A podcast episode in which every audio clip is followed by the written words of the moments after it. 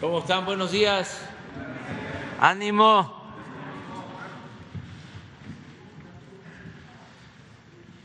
Pues vamos a tener una muy buena agenda, sobre todo de cooperación, de apoyo a la Cruz Roja.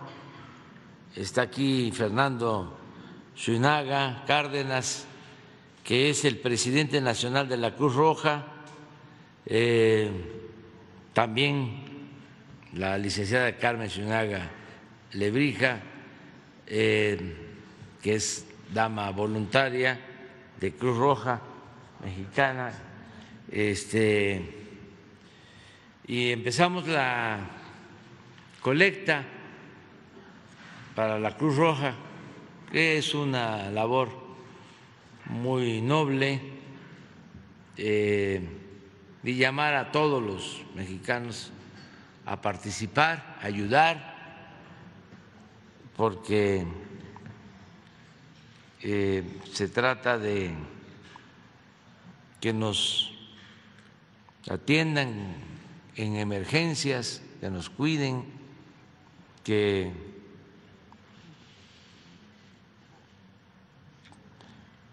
exista este servicio humanitario que se sostiene con la cooperación, con el apoyo de eh, todos los ciudadanos. Si les parece, le damos la palabra a Fernando y este y comenzamos la colecta porque después nos vamos a meter en cosas este, no tan agradables, las que tienen que ver con el quién es quién en las mentiras y esas cosas. Este, mejor esto Sí, sí, ven, tú, tú expones. ¿Y vamos a pasar un video? Sí, Sí, ok. si lo tienen. Perfecto. Primero vamos a pasar el video, ¿verdad? Gracias, gracias, presidente.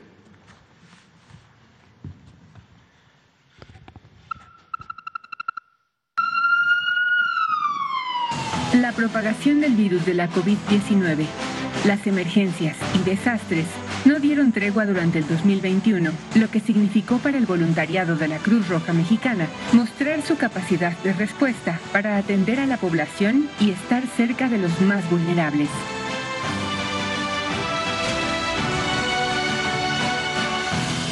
El área de socorros, en ambulancias equipadas con cápsulas aislantes, trasladó a personas con COVID-19 en todo el país a hospitales especializados. Los hospitales de campo instalados en el Instituto Nacional de Enfermedades Respiratorias y en Acapulco, Guerrero, atendieron a pacientes graves de COVID-19, mientras que, en el Centro de Valoración Clínica del Hospital de Polanco, se canalizó a personas sospechosas de SARS-CoV-2 a otros hospitales. Con el Instituto Mexicano del Seguro Social se llevaron a cabo traslados interhospitalarios de pacientes en ambulancias. Ha sido un trabajo bien coordinado con el director general Zoé Robledo, a quien agradecemos la confianza que tiene con la institución. Las y los voluntarios distribuyeron gel antibacterial, cubrebocas y guantes a diferentes sectores de la población en todo el país y en algunos estados aplicaron vacunas. Se benefició también a los migrantes con servicios médicos básicos, alimentación, artículos de protección y prevención para evitar contagios del virus. En total, de marzo de 2020 a diciembre de 2021, Cruz Roja, en colaboración con las autoridades de salud, benefició a más de 3.856.000 personas directas. La institución trabaja bajo dos líneas estratégicas que se encuentran en el modelo de intervención social socorros y salud. Con el paso del huracán Grace por Veracruz, en agosto de 2021, se enviaron un total de 72 toneladas de ayuda humanitaria, gracias al apoyo de Fundación Walmart y Fundación Gonzalo Río Arronte a los municipios de Poza Rica y Tecolutla. En Nayarit se entregaron 3.000 despensas, 1.000 kits de higiene para el hogar y 1.000 kits de higiene personal a los afectados por las inundaciones ayuda humanitaria que donó la Fundación Gonzalo Río Arronte. Al menos 40 voluntarios del área de socorros, con el apoyo de 12 ambulancias, evacuaron a la población de sus casas afectadas y proporcionaron ayuda humanitaria tras el desbordamiento del río Tula en Hidalgo en septiembre de 2021. Se trasladaron a nueve pacientes de la Clínica 5 del IMSS a diferentes hospitales ubicados en la ciudad de Pachuca. Más de 18 toneladas de ayuda humanitaria se distribuyeron por 30 voluntarios a la población en el estado de Sinaloa, debido a los daños que ocasionó el huracán Pamela. Tras el terremoto de 7.2 grados que se registró en Haití, Cruz Roja envió despensas, casas de campaña y cubrebocas. Agradecemos la labor humanitaria del secretario de la Defensa Nacional, general Luis Crescencio Sandoval, y de la Marina Armada de México, almirante José Rafael Ojeda. Cruz Roja trabaja con estas honorables instituciones estrechamente para sumar esfuerzos en el apoyo a las víctimas de emergencias y desastres. Elementos del equipo USAR, de la Cruz Roja y voluntarios del Estado de México trabajaron en la búsqueda de personas desaparecidas con elementos del Ejército y la Marina Armada de México, Protección Civil Federal y Estatal, tras el desgajamiento del Cerro del Chiquihuite en Tlalnepantla. Como parte del Plan Invernal 2021, se envió ayuda humanitaria a 13 estados del país afectados por las bajas temperaturas. El programa de resiliencia comunitaria ante sismos benefició a los estados de Chiapas, Morelos, Oaxaca y Puebla a través de la educación comunitaria, brigadas comunitarias, salud y microproyectos sociales. El programa de preparación comunitaria en Chiapas tiene como objetivo apoyar a las comunidades rurales e indígenas en el fortalecimiento y preparación para la reducción de riesgos ante fenómenos naturales. En 2021 se entregaron 46 nuevas ambulancias a diferentes delegaciones del país, gracias al decimoquinto Movimiento Azteca y a la solidaridad de instituciones como el Nacional Monte de Piedad, IAP, Fundación Azteca y Total Play. Cruz Roja Mexicana ofreció el año pasado más de 4 millones de atenciones médicas y más de 1.098.000 servicios de emergencia en ambulancias totalmente gratuitos. El área de damas voluntarias, prevención de accidentes, juventud, veteranos y voluntariado apoyaron a más de 657 mil personas a nivel nacional, mientras que capacitación mantuvo su labor de formación de paramédicos y de fomento a la cultura de los primeros auxilios entre la población. En Palacio Nacional se inauguró la Colecta Nacional de Cruz Roja 2021 por el presidente de México Andrés Manuel López Obrador. Fernando Suinaga, presidente de la Cruz Roja Mexicana, reconoció los programas sociales del Ejecutivo Federal, siempre en beneficio de los que menos tienen y que coinciden con las líneas estratégicas de Cruz Roja de apoyar a los más vulnerables. En la ceremonia estuvieron presentes el secretario de Gobernación, Adán Augusto López Hernández, quien ha sido muy receptivo con el trabajo que realiza la institución en el apoyo a la población, así como la jefa de gobierno de la Ciudad de México, Claudia Sheinbaum, con quien se trabaja coordinadamente en la atención prehospitalaria en beneficio de las y los capitalinos, con excelentes resultados gracias a su liderazgo y dedicación. Con la secretaria de Seguridad y Protección Ciudadana, Rosa Isela Rodríguez, Sumamos esfuerzos con la Coordinación Nacional de Protección Civil, que encabeza Laura Velázquez Alzúa, ante emergencias mayores o de desastres. La institución trabaja con el secretario Jorge Alcocer a través del Consejo Nacional de Salud y el titular de la Cruz Roja, Fernando Suinaga, preside como jurado calificador del Premio Nacional de Acción Voluntaria y Solidaria. Asimismo, agradecemos el apoyo de quienes laboran en petróleos mexicanos en especial a su director general, Octavio Romero Oropesa, quien es solidario con las causas humanitarias de la Cruz Roja. La institución agradece el entusiasmo y el apoyo de todas las dependencias federales. Cruz Roja Mexicana refrenda su compromiso humanitario, centrando sus esfuerzos con pasión en beneficio de los que menos tienen. Cruz Roja Mexicana, en todo lugar, al servicio de todos.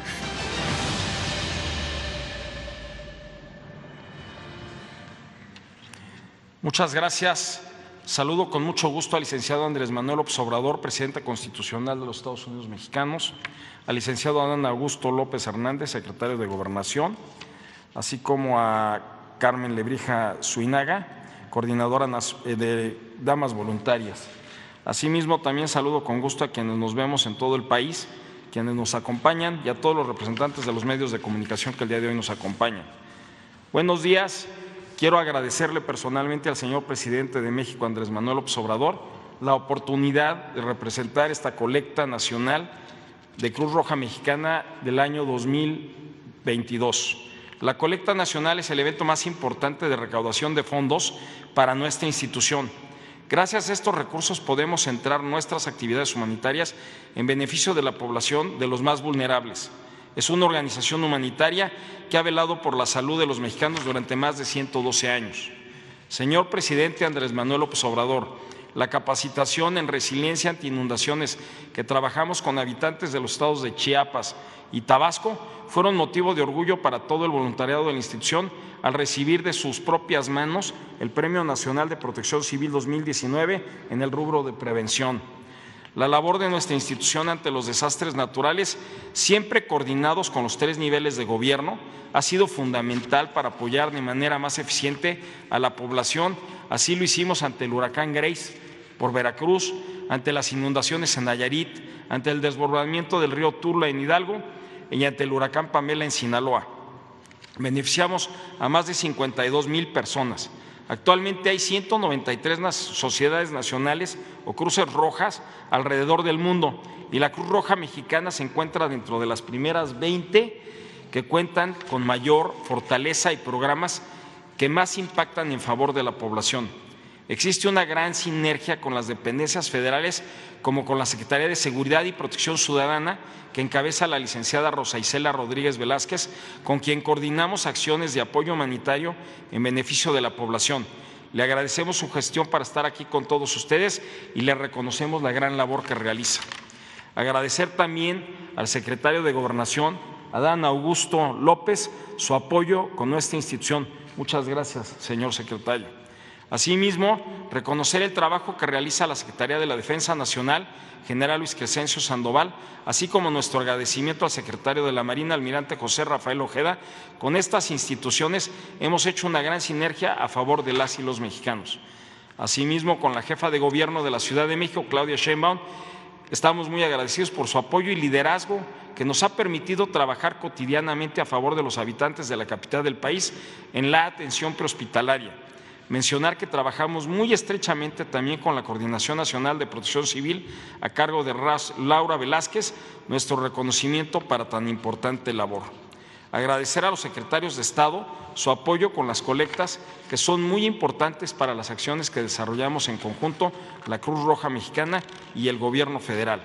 Señor presidente Andrés Manuel López Obrador, desde marzo del 2020 y hasta el pasado mes de octubre del 2022, atendimos a nivel nacional en las ambulancias a más de 100 mil personas con COVID y además hicimos traslados por 66.035 interhospitalarios apoyando al Instituto Mexicano del Seguro Social.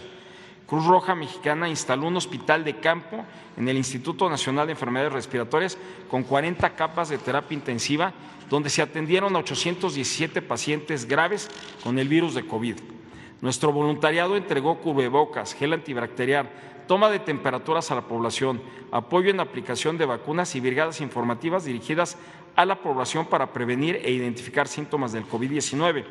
En total, beneficiamos del 2020 a septiembre del 2022 a más de 3.860.000 personas en todo el país de manera coordinada con el gobierno federal, los gobiernos estatales y los gobiernos municipales. Reconocemos todo el trabajo que su gobierno, señor presidente, está haciendo para frenar la pandemia. Muchas gracias, señor presidente, por esta labor humanitaria de su administración. Además, la iniciativa privada ha sido muy solidaria con nuestra institución y les reconocemos sus aportaciones y en especial agradecimiento a toda la sociedad civil que siempre nos apoya. Señor presidente Andrés Manuel Obrador, su objetivo de apoyar a los que menos tienen es la naturaleza de la labor que realiza nuestra institución hacia los más vulnerables. Así lo seguiremos haciendo por el bienestar de la gente y de nuestro querido México. Cruz Roja Mexicana está resintiendo los efectos económicos que dejó la pandemia. Nuestras acciones se deben a los donativos que nos aportan todos los sectores sociales y debido al confinamiento, lamentablemente, la colecta ha disminuido. La Cruz Roja ofrece al año a nivel nacional más de 4 millones de atenciones médicas y más de un millón 98 mil servicios de ambulancia totalmente gratuitos y es por eso que nos preguntamos a la Cruz Roja quién la ayuda y es por eso que les pedimos a todos ustedes que nos ayuden en esta colecta. Es muy importante. Es por eso que los convocamos a las y los mexicanos a solidarizarse con esta institución, porque su donativo podría hacer la diferencia entre la vida y la muerte de alguna persona. Muchas gracias a todos y los invitamos a que apoyen a la benemérita institución. Muchas gracias. Muchas gracias.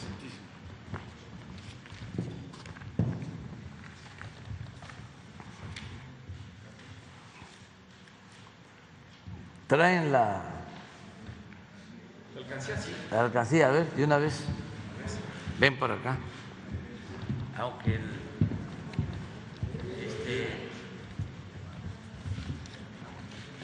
lo que da la, la izquierda no debe de saberlo la derecha.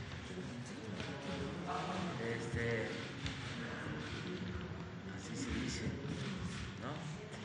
¿Verdad? Que lo que da la izquierda no debe de hay tres, tres formas de ayudar. Este, convidando como él, padre de nuestra patria. Que pueda con eso, ayuda. Que tenga un poquito más, pues con Juárez.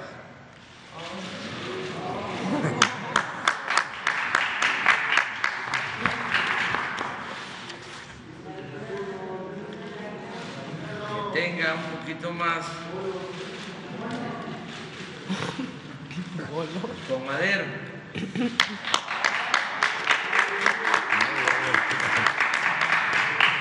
De transformación, ya el apóstol de la democracia. Muchas gracias. Gracias,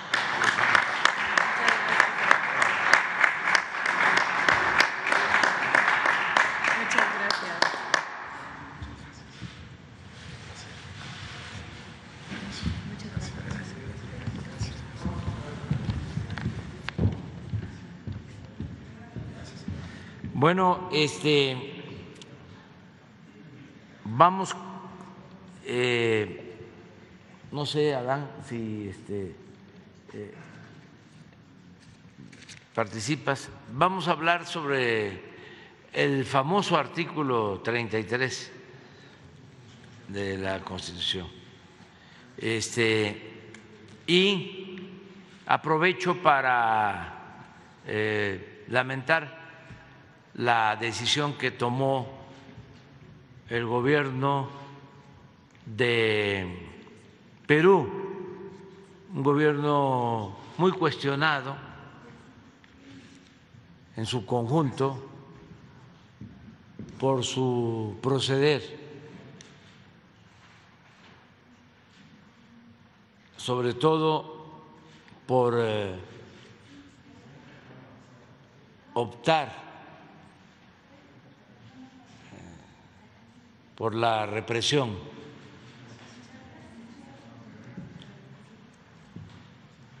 y no buscar a el conflicto de Perú una salida mediante el diálogo y con el método democrático de convocar a elecciones lo más pronto posible para eh, evitar que haya una situación de inestabilidad política que, como lo hemos dicho muchas veces, afecta fundamentalmente al hermano pueblo de Perú.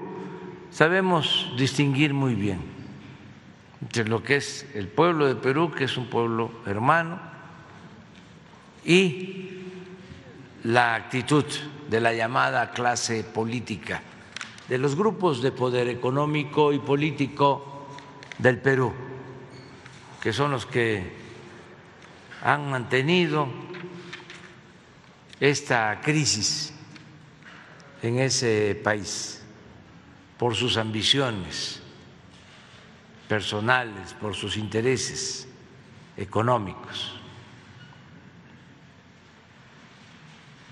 Comprendemos que esta situación los ha llevado a tomar medidas arbitrarias como la de declarar persona non grata a nuestro embajador en Perú,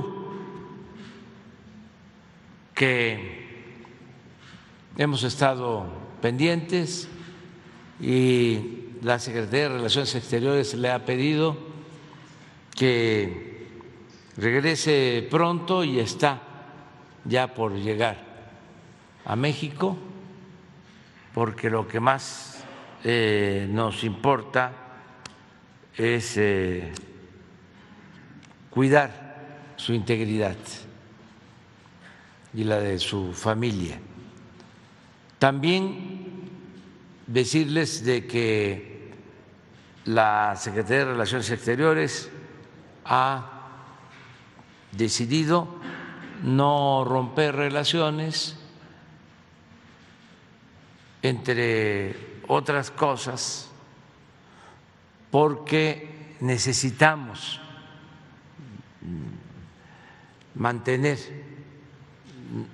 nuestra embajada para eh, dar protección a los mexicanos que eh, radican, que trabajan, que viven en Perú. Entonces la embajada continúa en su función, eh, ya está nombrado un encargado de la embajada y seguimos eh, pendientes de los acontecimientos en el Perú. Em, hoy va a informar la Secretaría de Relaciones Exteriores, lo hizo ayer y hoy también. Eh, afortunadamente ya el mayor número de turistas mexicanos y de personas que visitaban Perú ya pudieron salir y se están haciendo los trámites para que puedan salir todos los mexicanos que deseen hacerlo y los que eh, tienen trabajo, eh, alguna actividad en Perú, familiares, eh, pues que sepan que no están solos, que se mantiene la embajada y que nosotros vamos a estar muy pendientes de todo lo que pueda suceder en el Perú. Eh, no reaccionaron igual los del gobierno del Perú con eh, los representantes de Estados Unidos. La embajadora de Estados Unidos este, intervino de manera directa, fue al Palacio a ver a la presidenta que nombró el Congreso y este, nosotros solo damos a conocer en esta mañanera nuestra postura y vamos a defender siempre el derecho de asilo, es parte de nuestra política exterior.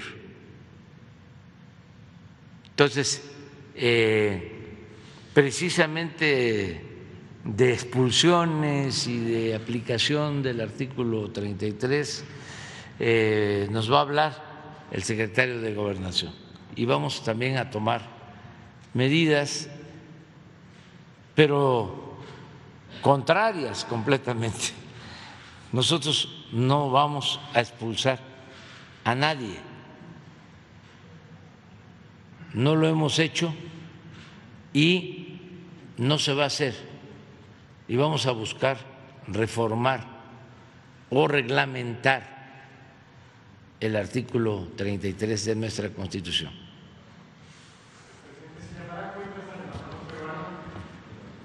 No, no. Voy a recibir cuando esté aquí, porque hoy salgo de gira, eh, pero el secretario de Gobernación, porque salió el secretario de Relaciones Exteriores, los subsecretarios de Relaciones Exteriores van a recibir a nuestro embajador que hizo un trabajo extraordinario de protección a eh, mexicanos en Perú y también haciendo valer el derecho de asilo. Esto pues es lo que molestó a las autoridades del Perú y eh, esgrimen el que nosotros no eh, reconocimos a la presidenta porque en política exterior nosotros no podemos reconocer a ninguna autoridad extranjera esos son asuntos que corresponden a los pueblos. Los llamados reconocimientos de los gobiernos extranjeros hacia eh, otros gobiernos surgidos legal, legítimamente o mediante usurpaciones no es en la diplomacia mexicana algo eh, usual porque nosotros hemos padecido de que tenía que reconocernos Estados Unidos. Los tratados de Bucareli fueron por eso. este, si no había un reconocimiento, no eh, se tenía legalidad en un gobierno. Entonces, hay una doctrina acerca de que México no eh, reconoce a ningún gobierno. Eso es un asunto de los pueblos, es un asunto de soberanía de los pueblos. Adelante. Con su permiso, señor presidente.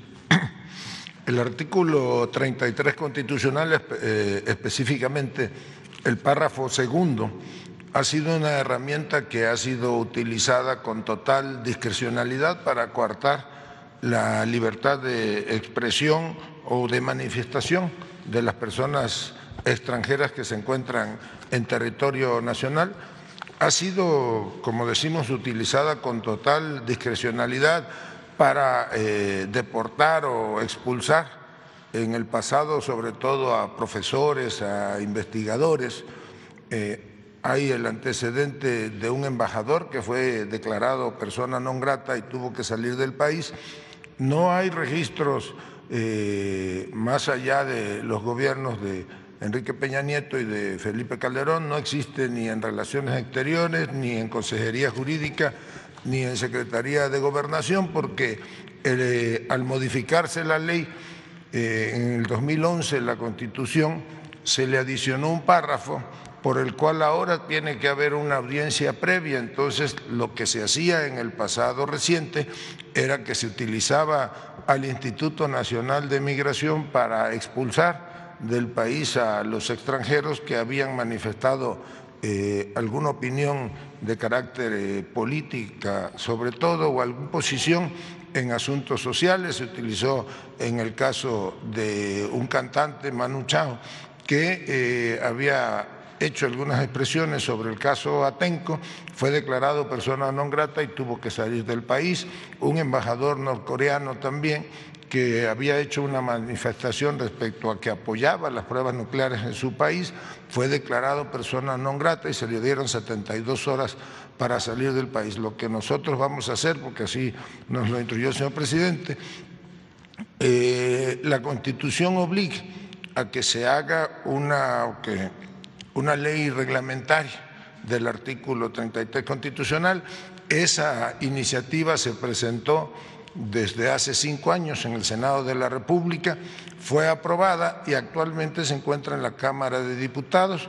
Hicimos ya la consulta a la Comisión de Gobernación y Puntos Constitucionales y vamos a eh, presentar una opinión para que se modifique la minuta y no tenga facultades el Instituto Nacional de Migración ya no podrá ser usado nunca más como un pretexto para deportar o expulsar vía fast track a alguien y se establecerá un procedimiento jurídico que será regulado por la Secretaría de Gobernación y que garantiza a los extranjeros el derecho a la previa audiencia.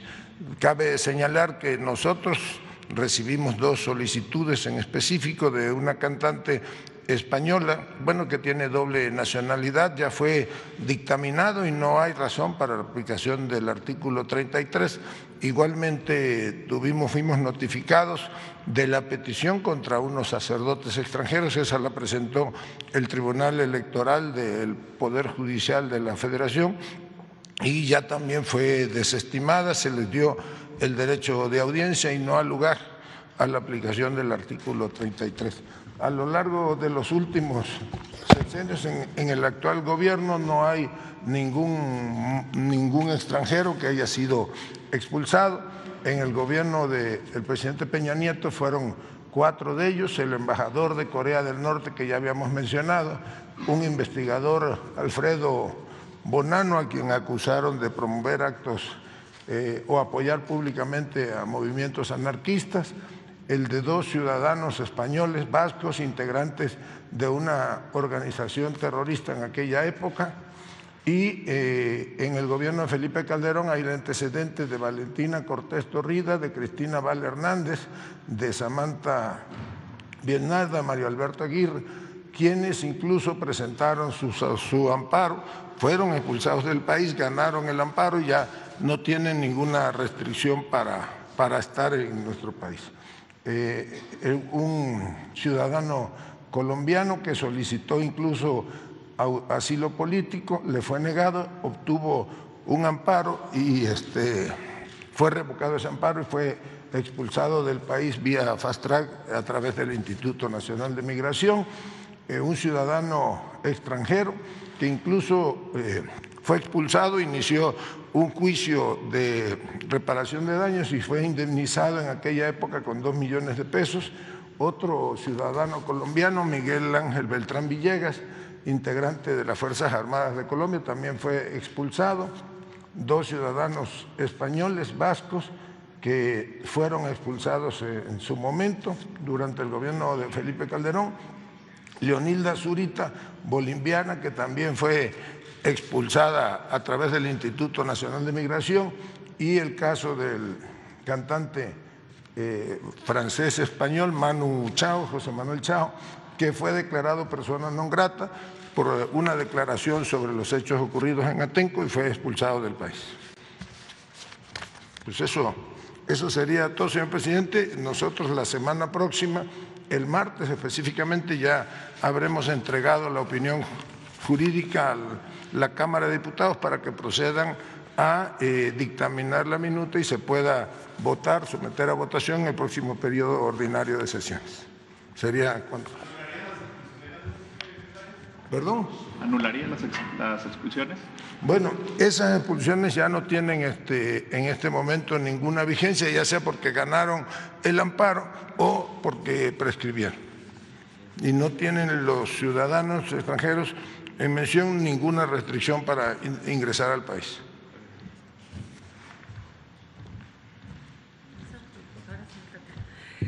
Con su permiso, señor presidente, buenos días a todas, a todos. Esta es la sección ¿Quién es quién? en las mentiras de la semana del 21 de diciembre de 2022. Y vamos a iniciar con la primera.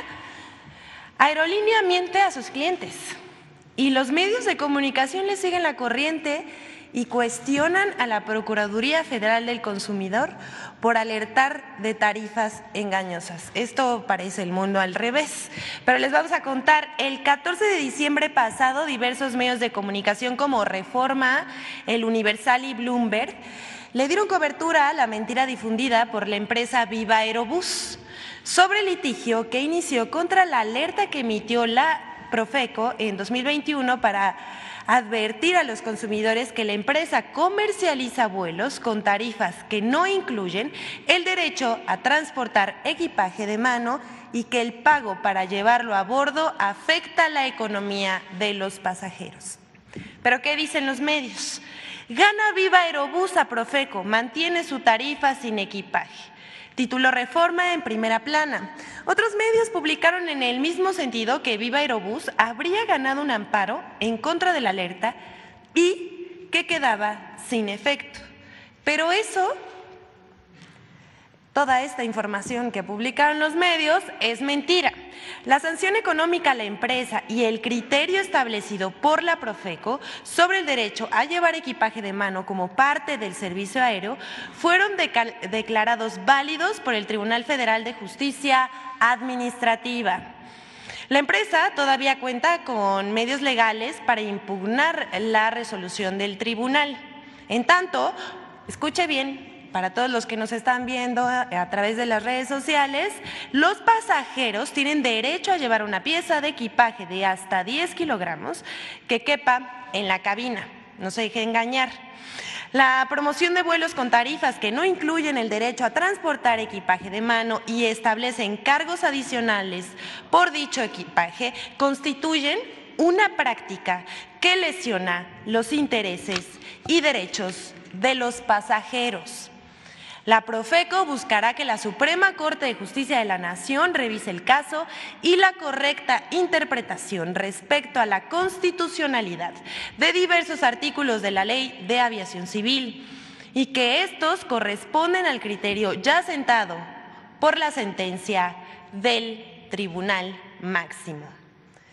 Pero pues tal parece que hay medios que publican falsedades para defender intereses de empresas sin importar la suerte de los consumidores.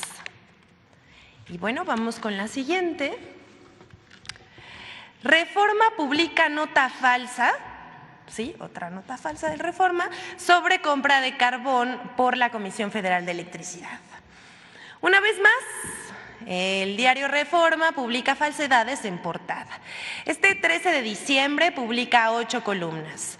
Compra CFE 895 millones de carbón sin licitar, así, entre signos de admiración, en la que se tergiversan los hechos y muestran desconocimiento del mercado del carbón. La Comisión Federal de Electricidad adquiere carbón para tres termoeléctricas en la cuenca del río Escondido, en Coahuila. Es falso que, como asegura el periódico Reforma, la adquisición de carbón se hizo de manera express y en beneficio de una empresa. Pero eso no es todo. Vuelve a publicar Reforma. Da CFE su Navidad de empresa carbonera. Pura mala leche del periódico Reforma en otra portada. El concurso para la licitación, les explicamos, se realizó conforme a la ley pero participaron eh, empresas que no contaban con la manifestación de impacto ambiental. En un acto de responsabilidad y compromiso con el medio ambiente por eh, parte de la administración de la Cuarta Transformación que encabeza el presidente Andrés Manuel López Obrador, esto eh, se hizo conforme a la ley, no como pasaba antes, que todo se arreglaba por debajo de la mesa. Sin embargo, la licitación se, declaró desierta porque no contaban con el, manifiesto de impacto ambiental. Ahora, se repitió el proceso y las empresas que concursaron siguieron sin presentar el manifiesto de impacto ambiental. La CFE recibió tres propuestas tras este eh, proceso y realizó una evaluación rigurosa y dos de estas empresas recibieron los contratos y no solo una, como dice falsamente la nota del diario Reforma.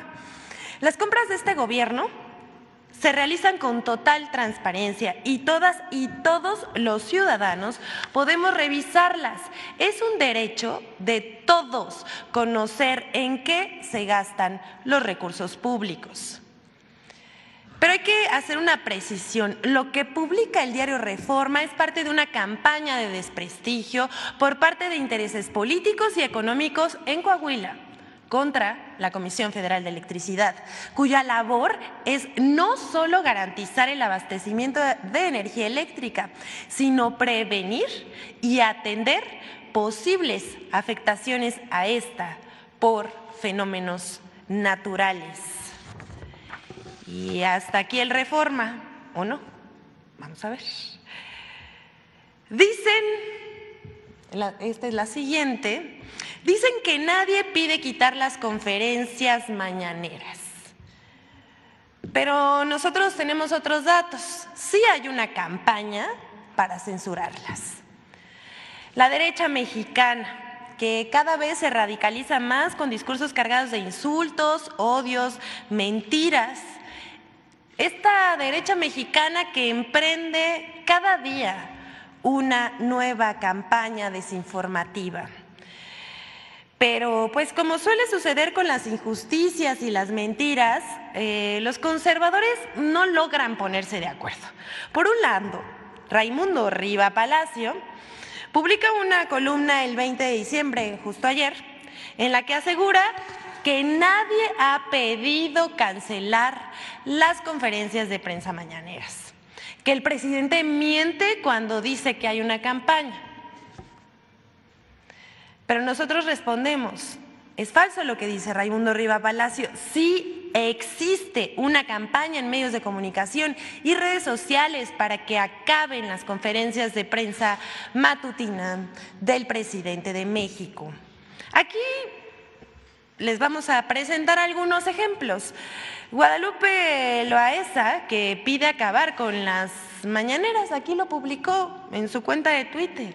Hasta abrieron al menos dos peticiones hasta el día de ayer en el corte que realizamos sobre esta sección en la plataforma change.org para colectar firmas a favor de la censura contra las mañaneras. Ellos acusan censura, pero ellos son los que piden censurar.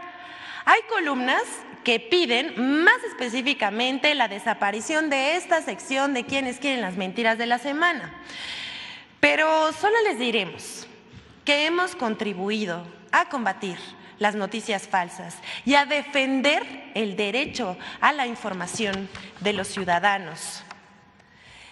Ahí no para. Coincidentemente, durante estos días, el académico y analista político de la oposición, José Antonio Crespo, lanzó la misma campaña para recolectar firmas, para frenar supuestamente lo que él llama el discurso de odio del presidente de la República.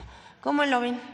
Nada más hay que checar su cuenta de Twitter para ver quién es el que tiene el discurso de odio pero eso se lo dejamos a la audiencia. En el gobierno de la Cuarta Transformación está garantizado el derecho a disentir y la libertad de expresión como nunca antes. No se espía, no se amenaza ni se censura. Sin embargo, la oposición muestra su lado más autoritario y fiel a su estilo pide que se acaben estas conferencias mañaneras en Palacio Nacional. Piden, escuche bien, Piden que se censure al presidente de la República, Andrés Manuel López Obrador, aunque la mayoría de la población opina lo contrario y se los vamos a demostrar. Al cumplirse la conferencia matutina del presidente eh, de México, número 1000, la empresa Rubrum hizo una encuesta el 17 de diciembre pasado sobre la opinión de los entrevistados acerca de las conferencias mañaneras y pedir si las han escuchado, si creen que son útiles y si deben continuar. Aquí en la pantalla vamos a ver que el 72% de los encuestados afirmaron haber escuchado alguna vez la conferencia mañanera. 72%. El 67.8% aceptó que las mañaneras son útiles para los mexicanos. Repetimos, 67.8%. En tanto que el 61.7% consideran que deben seguir las conferencias matutinas del presidente. ¿De qué sirven sus campañas? Ahora sabemos por qué están tan desesperados. Pero aquí quedamos con esta y vamos con la última de esta semana. Lorenzo Córdoba no dice la verdad sobre la reforma electoral. No se ponen en riesgo las elecciones de 2024. Bueno, en una más del consejero presidente del Instituto Nacional Electoral, Lorenzo Córdoba Vianelo, eh, mintió para descalificar la reforma electoral enviada por el presidente Andrés Manuel López Obrador. Córdoba declaró en entrevista para el Universal que las elecciones de 2024 estarían en riesgo por las modificaciones a la ley y que la reforma se habría hecho con dinamita y machete. Declaraciones más que desesperadas por pues, sus obvias falsedades. Por supuesto, no es verdad que con la reforma electoral se ponga en riesgo los comicios de 2024 por falta de capacidad operativa del INE o por certidumbre. Por el contrario, estas modificaciones buscan ampliar el acceso a la democracia para todas las personas, para todos los ciudadanos y hacer más accesible el sistema electoral.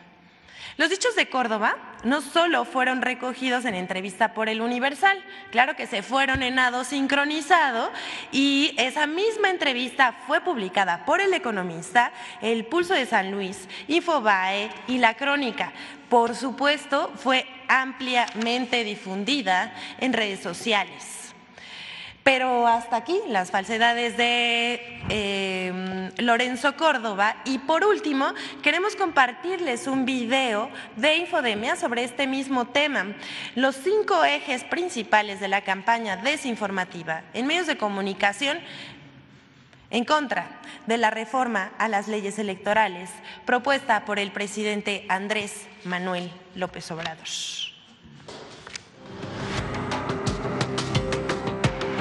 La aprobación del Plan B de la reforma electoral, se reactivó una campaña de desinformación y mentiras en contra de las modificaciones en las leyes en materia electoral con cinco ejes principales. 1. Falso que el Plan B de la reforma electoral contemple quitar el padrón electoral al INE y entregarlo a la Secretaría de Gobernación. Esta desinformación fue replicada por dirigentes de partidos políticos, ex candidatos a la presidencia y legisladores. 2. Falso que la reforma electoral ponga en riesgo la realización de las elecciones. Organizaciones civiles, empresariales y comentaristas han repetido esta mentira.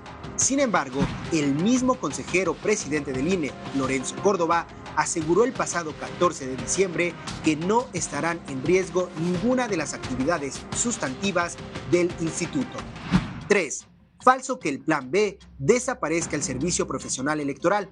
La minuta aprobada por la Cámara de Diputados, turnada por la Cámara de Senadores, refiere que es facultad del INE regular e integrar el servicio profesional electoral.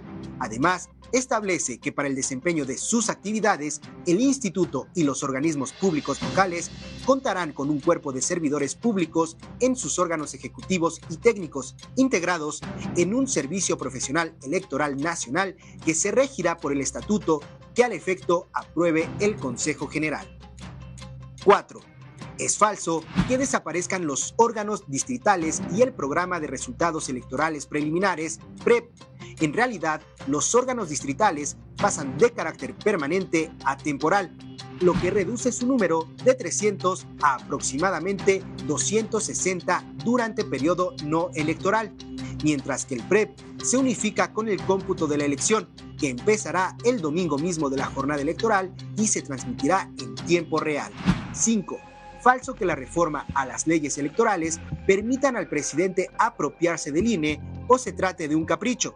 El plan B de la reforma electoral propone el rediseño de la estructura de autoridades electorales, de los sistemas de impugnación y de los procedimientos de quejas y sanciones. Otro punto del Plan B de la reforma electoral que generó infodemia fue la llamada cláusula de vida eterna de los partidos, la cual no fue propuesta por el presidente López Obrador, sino que fue añadida por los diputados antes de enviar la minuta al Senado. Esta reforma ya fue eliminada en la Cámara de Diputados y en 2023, durante el próximo periodo legislativo, el Senado tendrá que avalar su remoción. Infodemia. Muchas gracias. Buen día. Muchas gracias, señor presidente. Bueno, me acaba de llegar esta información que transmito. El embajador Pablo Monroy, Lilia Paredes, su esposa, Arnold y Alondra Castillo, tus hijos, arribaron al aeropuerto de la Ciudad de México a las 7 de la mañana con 51 minutos, procedentes de Lima, Perú. Bienvenido, Pablo Monroy, embajador, patriota. Y ahora sí, abrimos. Adelante, adelante, adelante. La compañera, ¿quién? Mara. Bueno, y luego nos vamos como ya quedamos. Eh, los tres. ¿Quién Gracias. quedó pendiente? Yo. Gracias, Adelante, presidente. De Enfoque Noticias. Bueno, yo quería plantearle o insistir un poco en el tema de Perú. La Embajada de, de México en Perú se dice que operará de manera normal. Pero ¿qué es normal con toda esta situación? Y sobre todo porque más allá de que les haya incomodado o les haya molestado lo de los salvoconductos, el asilo, al final también ha habido acusaciones en contra suya pues fuertes de injerencista, de, provocar pues hasta incluso pues toda esta situación en Perú. Le acusan. ¿Sería entonces, eh, no sé, posible pensar que lo que quisieran es que ya no hablara absolutamente nada sobre ese país? ¿Podría el presidente de México ya no decir nada para que entonces el Perú, pues no sé, se sientan eh, satisfechos o sientan que, que ya eh, podría mejorar esta relación? Y, y luego, ayer se había dicho que el canciller Marcelo Ebrard hablaría sobre el título 42. Eh, no, no se refirió nada a esto. Usted había dicho que lo iba a hacer ayer, no, no habló. Y finalmente, bueno, pues estamos hablando de una regla uh, controversial, pero que ha permitido a las autoridades estadounidenses expulsar a un millón de, migrantes eh, en la frontera con, entre México y Estados Unidos. Entonces, si nos pudiera este, decir sobre si esto, sobre el título 42 se va a hacer más adelante, si tiene algo ya adelantado por el canciller y también esta posibilidad de que ya no se refiere usted absolutamente nada al Perú para que se sienta satisfecho. Pues ya estamos como los que quieren que no haya mañaneras. Este, el caso de Perú es muy lamentable, es un país con un pueblo hermano que desde hace muchos años, cuando menos de seis años a la fecha, han eh, contado con cinco presidentes. Imagínense esta situación. Y se debe fundamentalmente a intereses de un grupo que domina y que no permite que el pueblo peruano, sobre todo los que viven en la sierra,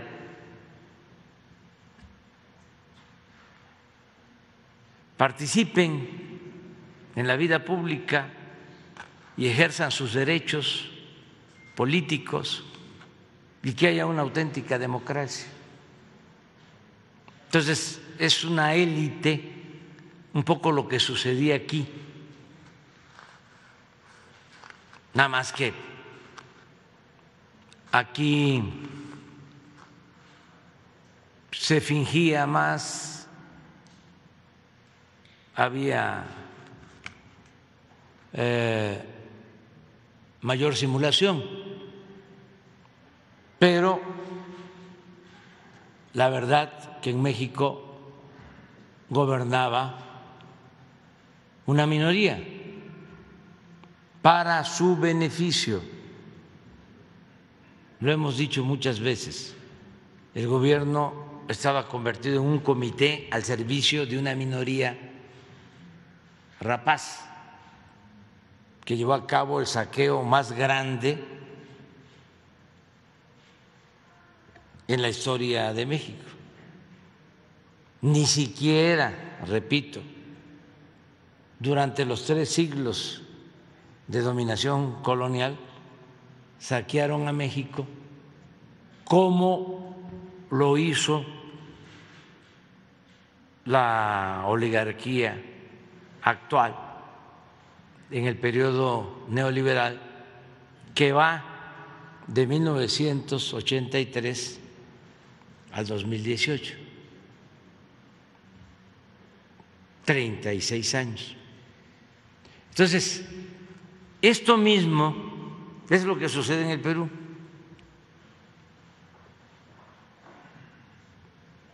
Los pueblos buscan liberarse de esa opresión, de esas oligarquías, participan por la vía electoral. Sin embargo, a esas oligarquías apoyadas por los grupos de intereses creados, los potentados de esos países, como sucedía en México, los medios de información, casi todos al servicio de ese régimen de saqueo y de corrupción y de injusticias, hacen muy difícil el que gobiernos surgidos de procesos democráticos populares puedan gobernar, que es el caso del Perú. Gana el presidente Castillo, les cuesta mucho a los de la llamada clase política aceptar los resultados, pero él ganó. Y desde que llegó empezaron a obstaculizarlo como no tenía su movimiento, porque fueron más que nada los ciudadanos, la gente, la que estando harta de estas mafias de poder elitistas, dijeron, vamos a votar por un maestro, por uno nuestro. Pero pues las mafias del poder y los medios de información empezaron a obstaculizar la labor del gobierno.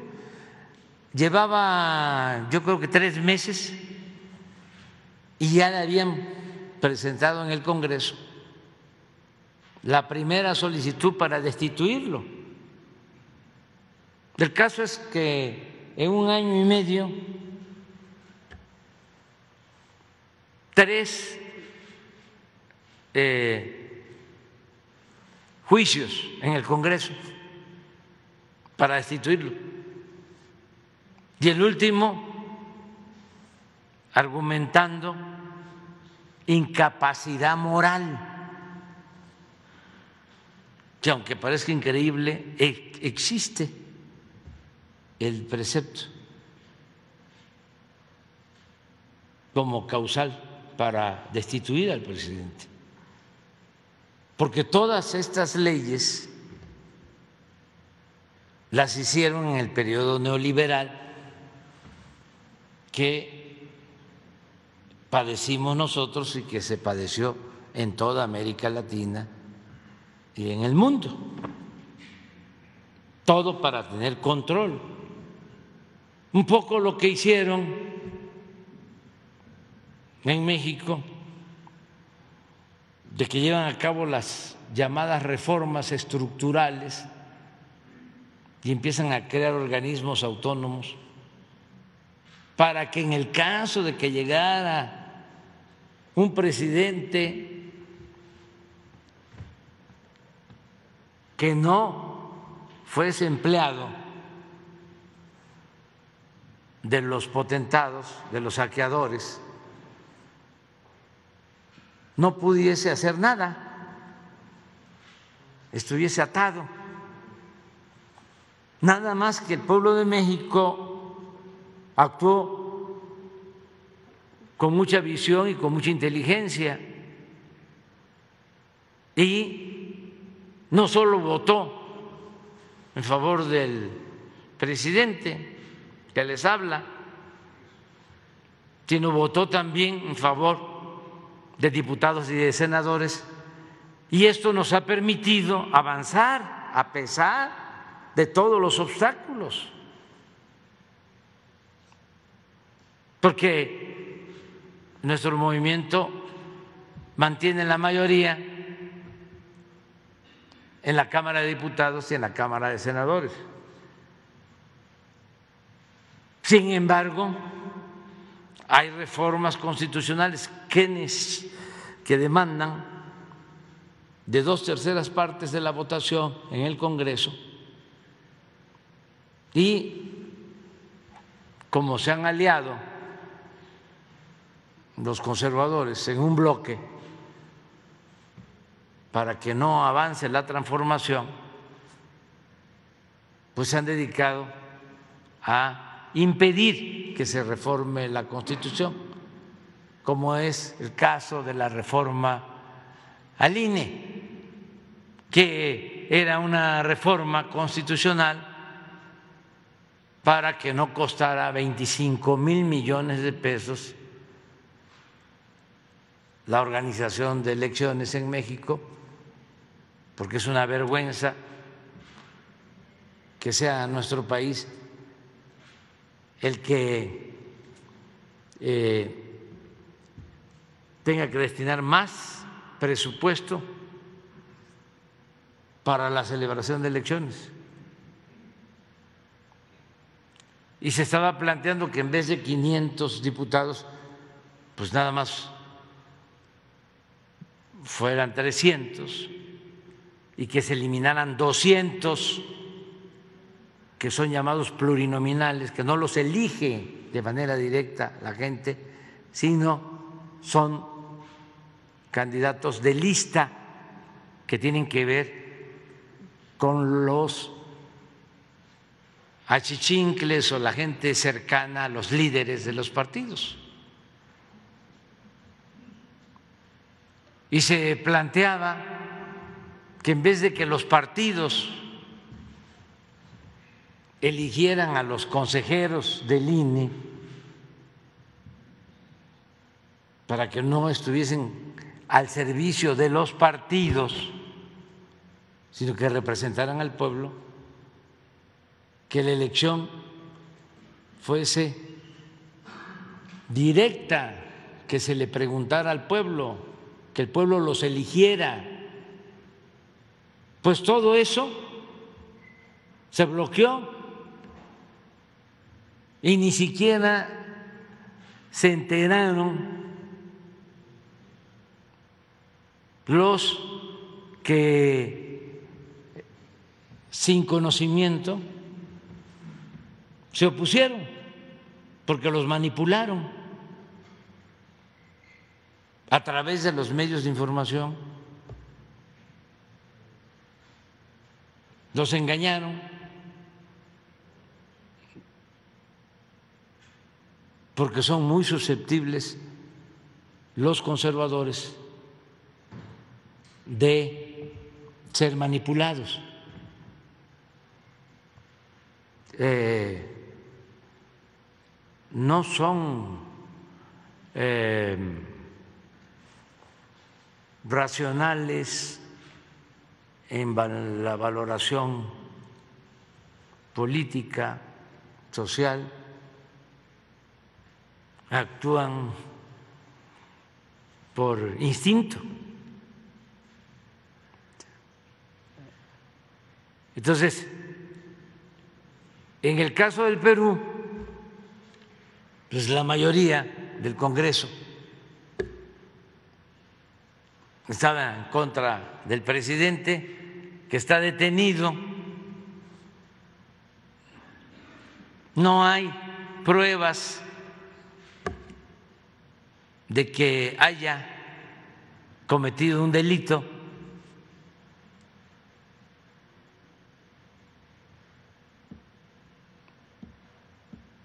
No existe ningún dictamen que demuestre que tiene incapacidad moral.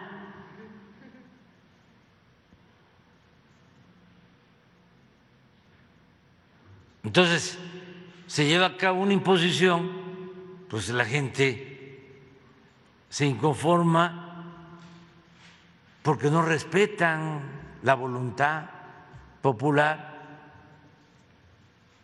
Y yo, la verdad, lamento mucho que el gobierno de Estados Unidos, que siempre habla de democracia, en este caso, en vez de pedir que se respetara la voluntad del pueblo, que se respetara al presidente electo de manera democrática, lo que hacen es que avalan toda la maniobra truculenta para destituir al presidente. Entonces, ¿cómo nosotros lo decimos?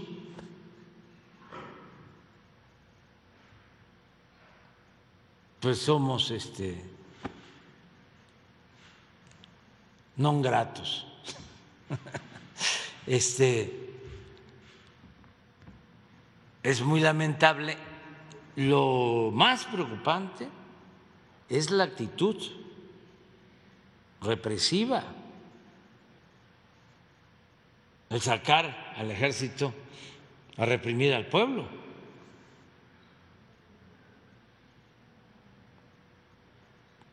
la gente que está defendiendo sus derechos.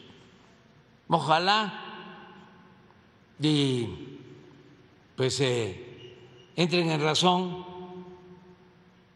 los de la cúpula, los que hicieron sus enjuagues arriba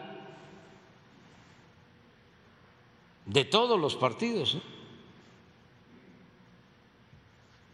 movidos por la ambición al poder no pensando en el pueblo, no pensando en el bienestar del pueblo. Ojalá y entren en razón y busquen una salida a esa tremenda crisis política que, como ya lo dije, viene de lejos. Presidentes presos, presidentes eh, fugados, presidente este, que se suicidó. Entonces no entienden que hay una profunda crisis y cómo salir de una situación así? Pues no hay más que el método democrático. ¿Para qué estar diciendo vamos a hacer elecciones? Primero, la señora que nombran dice, voy a gobernar hasta el 26 en plena crisis. Ahora empieza el regateo de que convocamos elecciones en el 24. ¿Por qué no llaman elecciones de inmediato y a elecciones generales para elegir al Congreso, a el nuevo presidente y que en tanto debe de contemplar la Constitución el que haya autoridades eh, que convoquen elecciones, un presidente interino, con ese propósito. Y yo estoy seguro que de esa manera la gente va a esperar y de manera racional, democrática, se enfrenta el conflicto. Pero querer por la fuerza imponer autoridades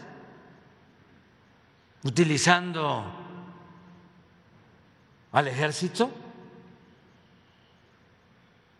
eso lamentablemente lo que va a generar es más sufrimiento, inestabilidad.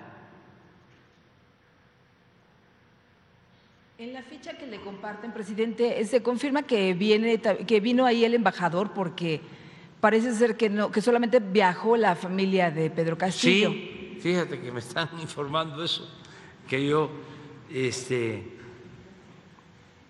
el primer reporte fue que ya estaba el embajador y no, es la familia de Pedro Castillo la que se encuentra allá en la Ciudad de México, que estaba en la embajada este, y que ya se le otorgó asilo. Y el embajador Pablo Monroy continuó en Lima, pero sí queremos que este, regrese. se regrese lo más pronto posible. No hay fecha, no, hay fecha si podría ser el día de hoy. porque fueron terminantes. Ah, sí, 72 este, horas. Claro. 72 horas. Sí. Así al estilo policiaco. Ok. Eh, presidente. Eh... O sea, porque eso no tiene que ver nada con la diplomacia, ¿verdad? No. Este, con las formas. Pero en fin. Bueno, supongo que sobre lo del título 42 no podría ahorita hablar, eh, nada más si queda pendiente que el canciller. Sí, va a quedar pendiente, pero seguramente la Secretaría de, de, de, Relaciones va a informar okay. el día de hoy sobre esto que estás planteando. Muy bien.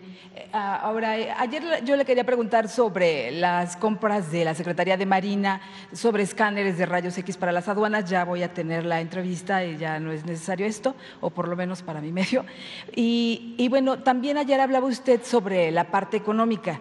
Eh, las estimaciones oportunas sobre la actividad económica también las hizo el INEGI, donde prevé que pues esta desaceleración o disminución de menos 0.7% en la actividad económica del país que se ve o que es, eh, digamos, congruente con las expectativas de una disminución para el 2023 de la economía y que sería además un difícil arranque de año porque, pues, eh, recordemos el incremento de las tasas de interés, presidente de, del Banco de México, que aunque dicen que se van a a separar de las decisiones de la Reserva Federal de los Estados Unidos, que ya no serían 50 puntos base el incremento en febrero, sino 25.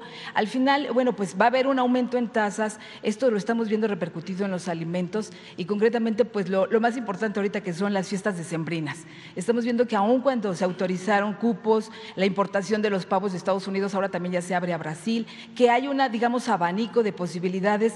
Lo cierto es que los precios están muy caros, son hasta 10 veces más que el año pasado, presidente, eh, pavos que bueno y que pierna y que todo esto, pues dicen los consumidores van a gastar lo mismo, pero a lo mejor va a ser en menos cantidad.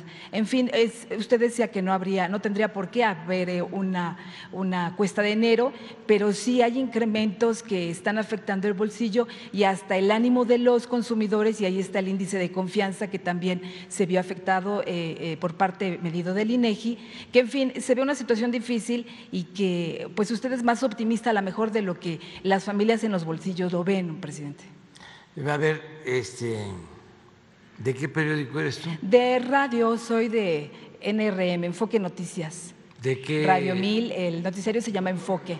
Ah, sí. Eh, del núcleo. Es lo mismo, mira, No, este, no sí, es general.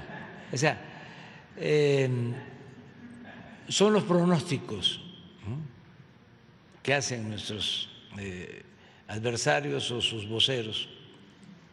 No es un asunto de ustedes, es una eh, política con una línea editorial de los de arriba, porque están molestos.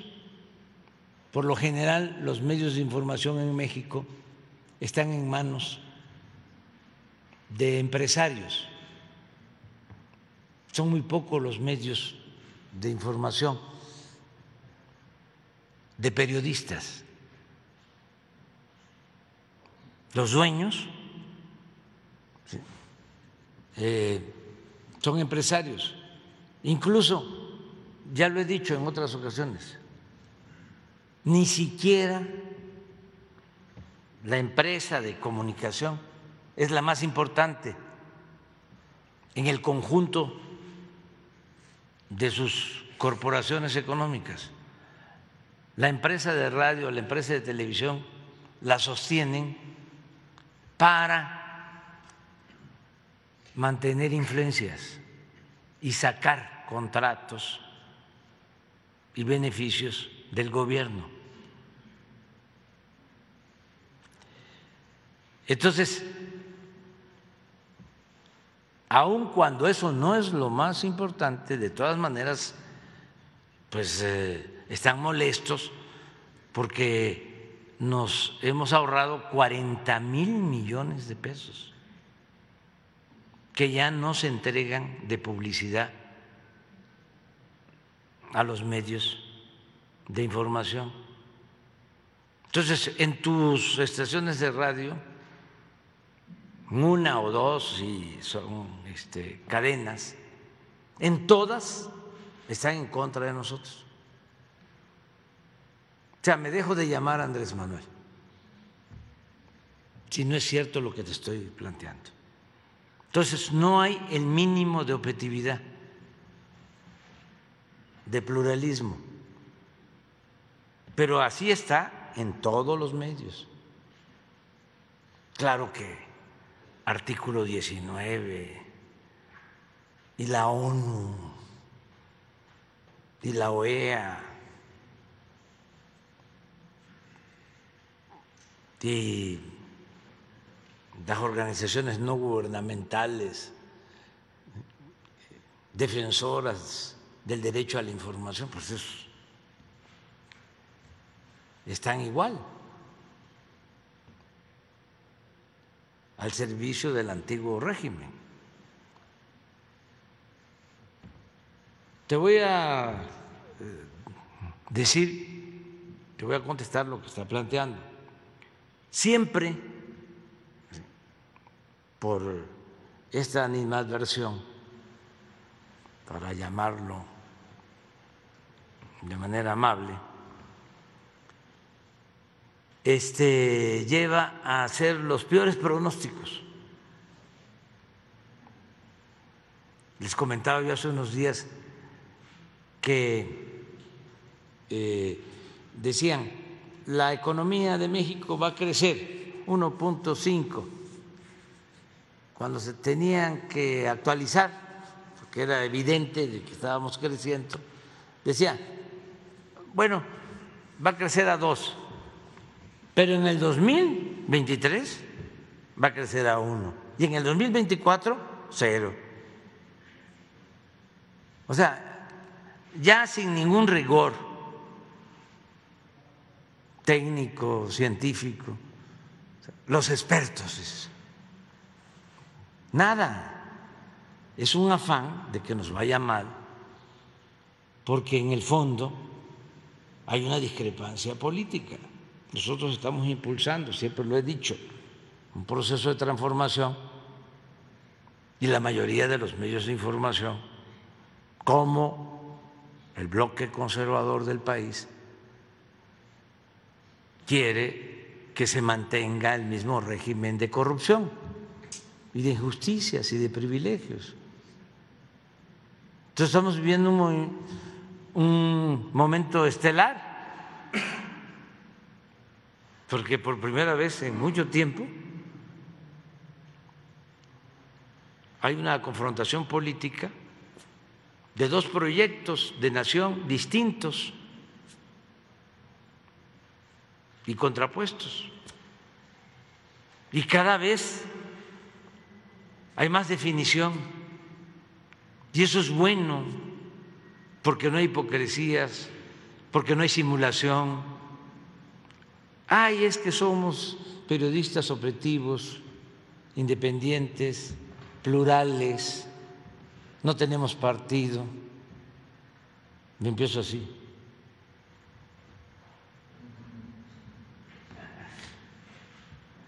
¿Y qué hace? Pues ando buscando al tonto que se los crea. Pero no tienes, eh, ayer hablamos de los pronósticos de crecimiento económico. Miren cómo estaban los pronósticos.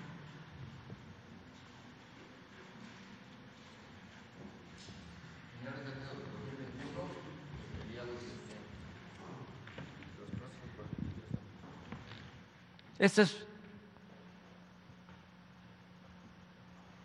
los pronósticos que tenían para el segundo y tercer trimestre del 22 de crecimiento. Banco Mundial 1.7. La CEPAL 1.9. Lo que era Bancomer 2. Fíjense los expertos.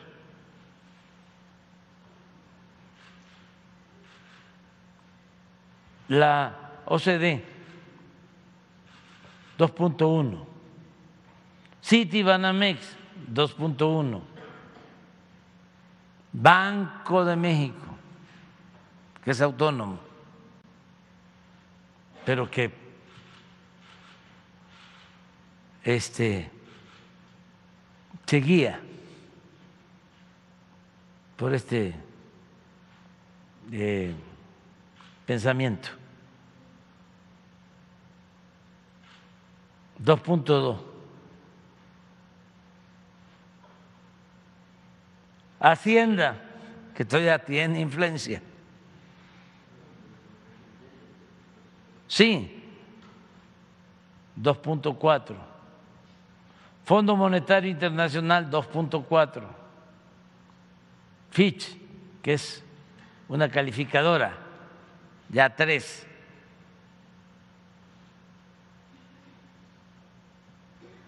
INEGI global, tercer trimestre del 22, 2.8.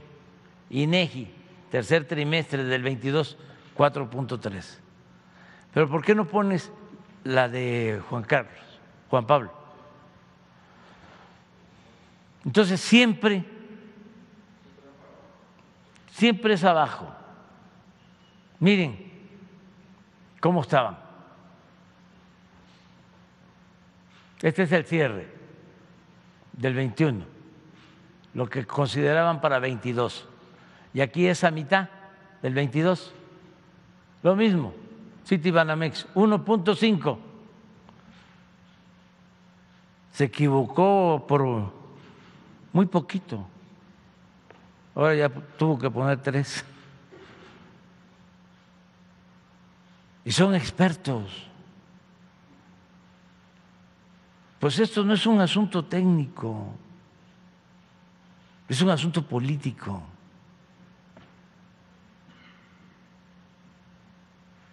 Y así todos. Vancomer, dos, se equivocó. Banco de México, 2.2, 3.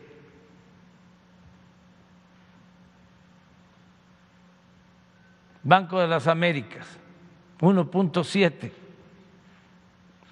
3. HCB, 2, 3. La encuesta del Banco de México, 1.8, 3. Encuesta de Citi, 1.8, 3. La calificadora Fitch correduría, 2, 3. Banco Mundial, 1.7. Todavía no han dado su pronóstico. Modi también calificadora, 1.8.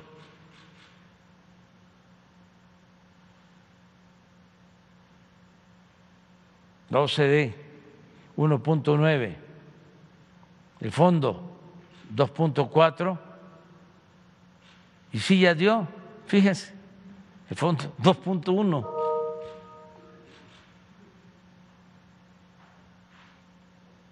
Siempre es abajo. Estos están como Cedillo, el gran técnico de la oligarquía mexicana, como fue el que los rescató con el FOAPROA, que convirtió las deudas privadas en deuda pública y fue el que les entregó los ferrocarriles lo consideran todavía como el gran economista, técnico de altos vuelos. Bueno, cuando el FOAPROA ya hay pruebas en su informe, cuando dio a conocer que iba a llevar a cabo el rescate de bancos y de empresas, estimó que nos iba a costar el rescate 180 mil millones de pesos. Y hasta hoy nos ha costado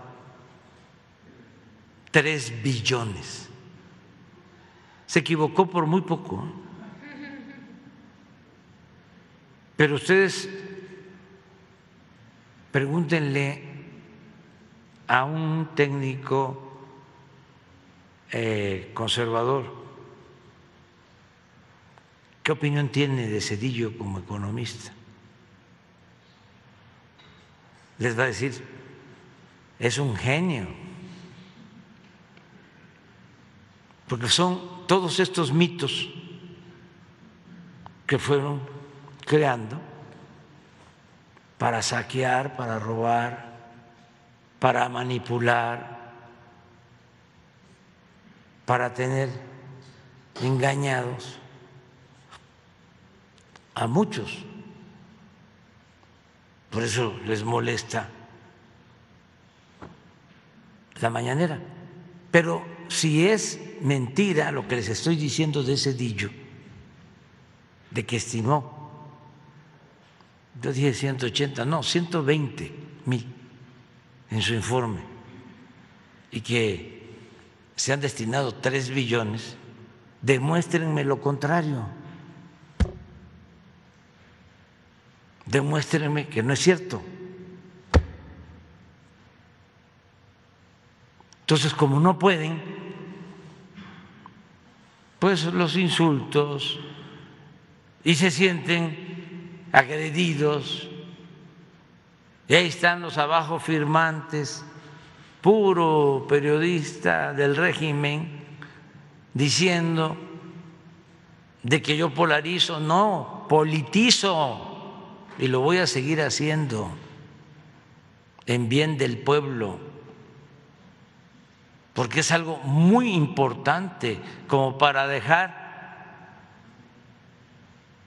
este asunto de la información en manos del AMPA del periodismo. Es la información al pueblo, es un derecho constitucional, el derecho a la información. ¿Cómo se los vamos a dejar a eso?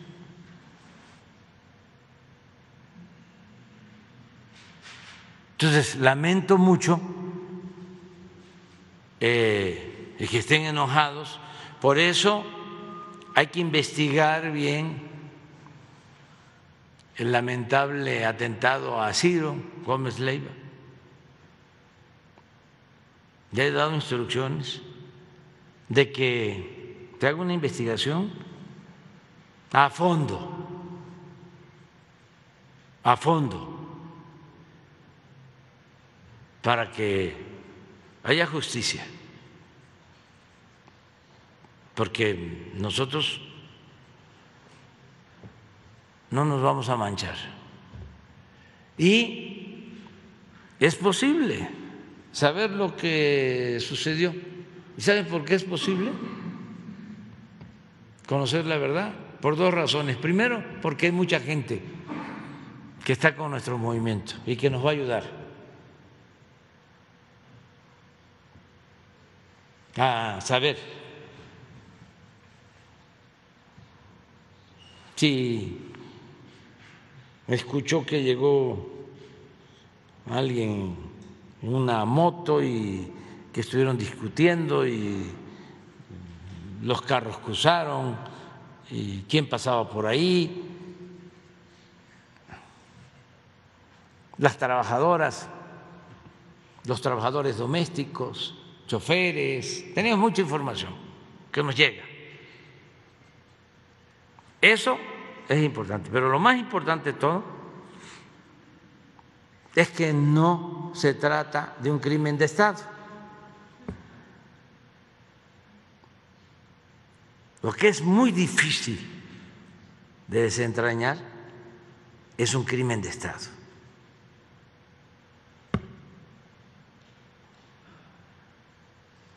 Eso sí, es complicado. Eh, el saber toda la verdad sobre el asesinato de Kennedy, el saber toda la verdad sobre el asesinato de Colosio. Pero cuando no es un crimen de Estado, hay información, se consigue la información porque los organismos del Estado que están para hacer justicia actúan, no hay impunidad. Entonces, esto, ¿a quién le conviene? Pues primero, pues a Ciro, que imagínense, un atentado a la vida, a su vida. ¿A quién le conviene? A los dueños de los medios de información donde trabaja Ciro. ¿A quién le conviene? Pues a todos los que participan en política. ¿A quién le conviene? Pues desde luego a la autoridad.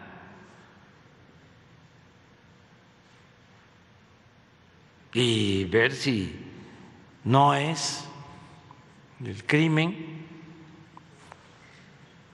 eh, organizado, la delincuencia organizado, la delincuencia de cuello blanco.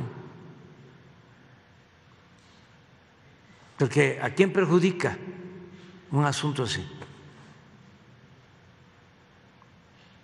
¿A quién perjudica? Al país y a la autoridad y al presidente, a la democracia. Entonces, sí, se tiene que hacer la investigación a fondo.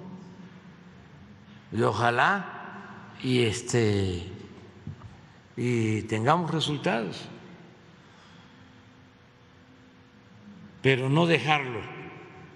No es que ya este fue un atentado fallido, ya pasó.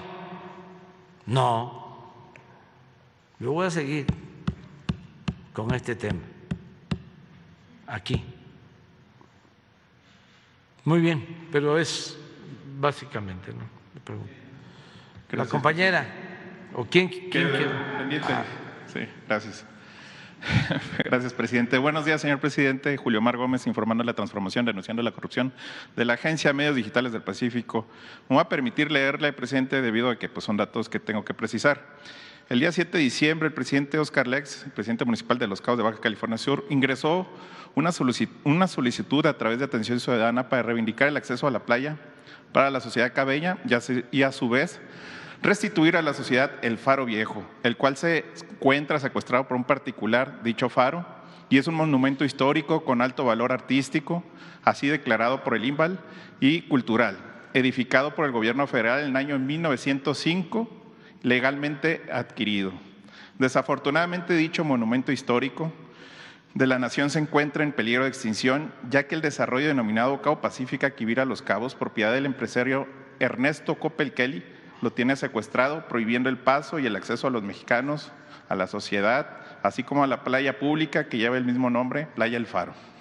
Dicho inmueble nacional ilegalmente fue adquirido y está siendo remodelado sin procedimiento y o permiso alguno de las autoridades del INA, del INVAL, para el uso de bar y restaurante privado para sus huéspedes, así como rentado para la locación de eventos sociales y filmaciones de series y películas extranjeras. A un siglo de su construcción, el Faro Viejo en 1905, si no hacemos algo, presidente, Los Cabos y nuestra nación está a punto de perder este monumento histórico nacional junto con las dunas de arena blanca que lo rodean y es por ello que es de urgencia su intervención de este gobierno federal.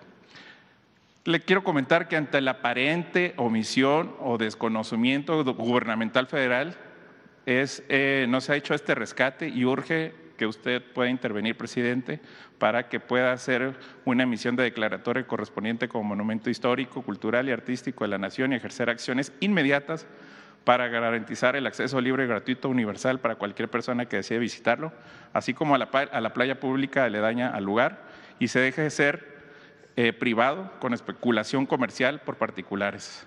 Por lo que le quiero hacer entrega de los sustentos históricos y de esta urgente petición a través del vocero. Y esa es mi primera pregunta. Le vamos a pedir al director de Antropología e Historia, Diego Prieto, que vea esto y, este, y a María Luisa Albores, a los dos es más, hoy los voy a ver porque van a estar conmigo allá en una gira, en un recorrido del tren Maya. Les voy a tratar esto.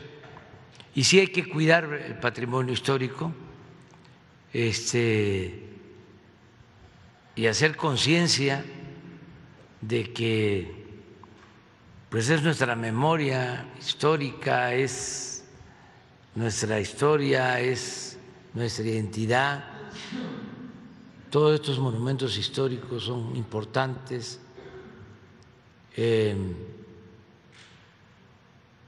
En gobiernos anteriores, el despacho, más que nada el palacio de gobierno de Oaxaca, donde despachaba Juárez, que fue gobernador, lo rentaban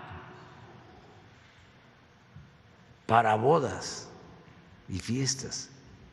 Los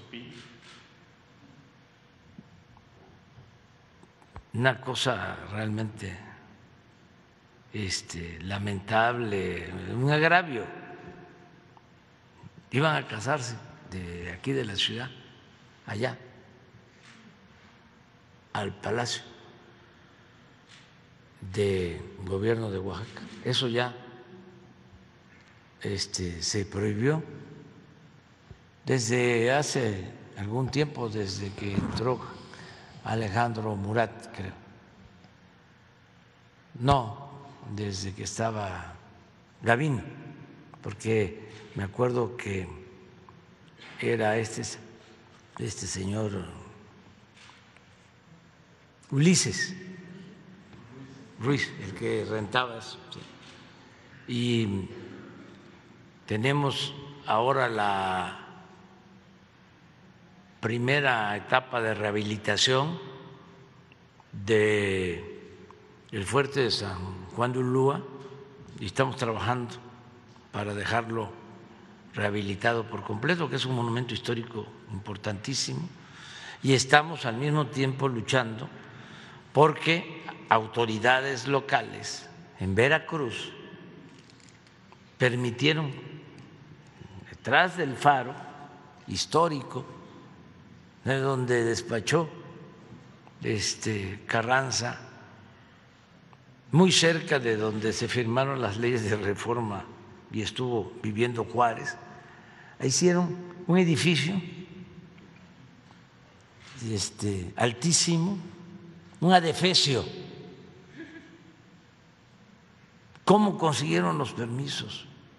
Estamos hablando del malecón de Veracruz, toda la historia de México. Y por influencias y por la politiquería y por la corrupción, este, ahí está. Y no se ha podido avanzar porque los jueces protegen a los constructores. Pero no voy a quedarme callado, este, lo voy a seguir planteando. Y esto es lo mismo. Es lo mismo. O sea, me hablas de un faro y te diré que en todo el gobierno de Porfirio Díaz se impulsó mucho la navegación del cabotaje, se construyeron los puertos, es como el desarrollo de los ferrocarriles. Yo Porfirio Díaz lo cuestiono fundamentalmente porque fue un dictador, pero no dejo de reconocer que construyó 20 mil kilómetros de vías férreas en su pequeño mandato, 34 años. Este, y lo cuestiono porque le quitó la tierra a los indígenas eh, y los reprimió, y hubo exterminio a los yaquis, no había libertades y no había democracia, pero sí en lo que tiene que ver con los puertos y con la comunicación por ferrocarril en todo el país se avanzó mucho. Entonces eso lo vamos a lo vamos a ver. Sí, aunado a que ya se le, se le dio de conocimiento eh, vía escrito también a ellos. Presidente, ahora con el problema de Perú, ¿qué posicionamiento tiene el gobierno, el Estado mexicano, perdón, en referencia a la cumbre de Estados latinoamericanos? En referencia a la cumbre de Estados latinoamericanos, la CELAC. Ah, pues yo creo que este cada quien va a asumir su postura. Nosotros eh, suscribimos un documento con Colombia, con Argentina y con Bolivia, pidiendo de que se respetara la voluntad popular en el Perú. Y este y por eso también debería de reformarse la OEA. Porque ¿en qué ayuda? Al contrario.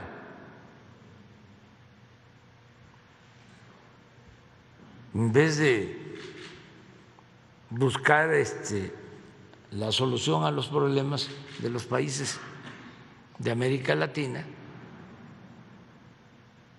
siempre se sitúa en eh, la corriente antidemocrática, aunque en el discurso hablen de libertad y hablen de democracia. No.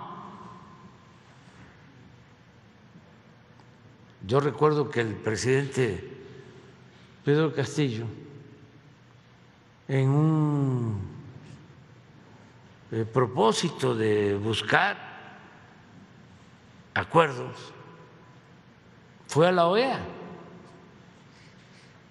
Incluso hasta dieron a conocer un dictamen.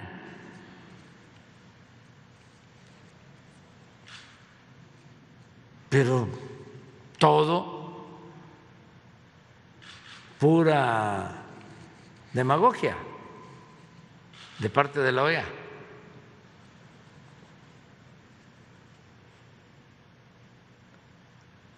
Entonces, sí eh, debería de hacerse algo respetando la autonomía, la independencia de los pueblos. Yo creo que también van estos conservadores a entender mm, de que no va a haber estabilidad política si no se garantiza la vía democrática. Imagínense Vargas Llosa pidiendo, no pidiendo, pronunciándose a favor del cambio.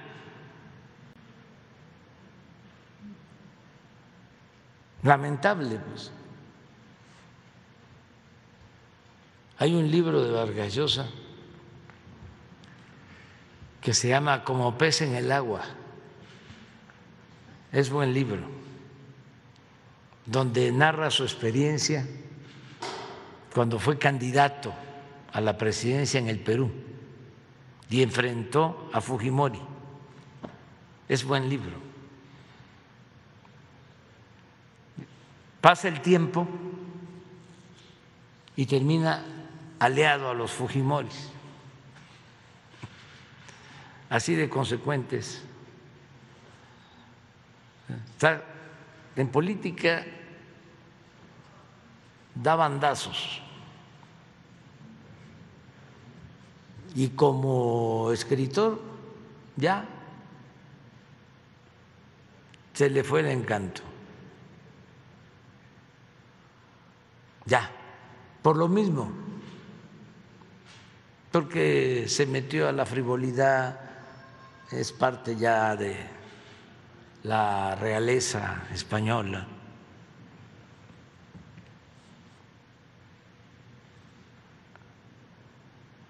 Ya es un fifi consumado. Presidente, aprovechando con su permiso que esté el secretario de Gobernación, Adán Augusto, tengo, eh, tuvimos una primera reunión en cuanto al tema de libertad de expresión, agresiones a periodistas. Eh, de darle seguimiento en una segunda reunión. ¿Qué resultados tiene de, la primera reunión que tuvimos allá en la Secretaría de Gobernación, secretario? y, para cuándo sería la segunda reunión que teníamos programada y que Mandamos este, toda la información que ustedes nos entregaron al gobierno de Baja California Sur. Efectivamente se trata de un asunto entre un particular que es funcionario público y eh, una o un representante de los medios de comunicación. Es un asunto en el ámbito de lo privado, no eh, en su carácter de funcionario público. Quedaron de enviarnos todo el reporte de la Fiscalía Estatal, no lo han hecho, pero yo lo pido hoy mismo y les aviso para una segunda reunión de seguimiento. Ok, muchas gracias, secretario. Gracias, presidente. ¿Quién sigue? Allá atrás. ¿Quién tiene el micrófono? Tú. Presidente, muy buenos días. Adriana Estela Flores del Instituto Mexicano de la Radio. Preguntarle en primer lugar, y insistiendo sobre Perú, eh, le quisiera preguntar si esta situación y todo lo que está ocurriendo en aquella nación amerita solicitar o exigir eh, la renuncia del secretario general de la Organización de Estados Americanos, Luis Almagro, considerando el papel que ha tenido no solo en Perú, sino también en otros casos como el de Bolivia y también el caso de Venezuela. Esa sería mi primera pregunta, aparte de la reforma que usted ya ha planteado a la OEA. Y también, eh, si considera usted, usted ha insistido en varias ocasiones acerca de la integración del continente para hacer frente a todos eh, los avances que ha tenido Asia. Y eh, pues preguntarle si esto, esto que está ocurriendo en Perú no significa un retroceso en esta, en esta integración, en estos pasos que se han seguido hacia la integración, sobre todo considerando que hay gobiernos progresistas en, en varias naciones ya del continente, en Brasil, en Colombia, Chile, y eh, pues si hay retrocesos y qué papel eh, considera que tiene Estados Unidos o que ha tenido Estados Unidos en todas estas situaciones, presidente. Tiene un papel todavía muy destacado Estados Unidos en todos estos acontecimientos. Eso es indudable. Es de los temas que yo quiero tratar con el presidente Biden. Ver la forma de iniciar una etapa nueva en la relación de los países, de los pueblos del continente americano. Y en el caso de Estados Unidos,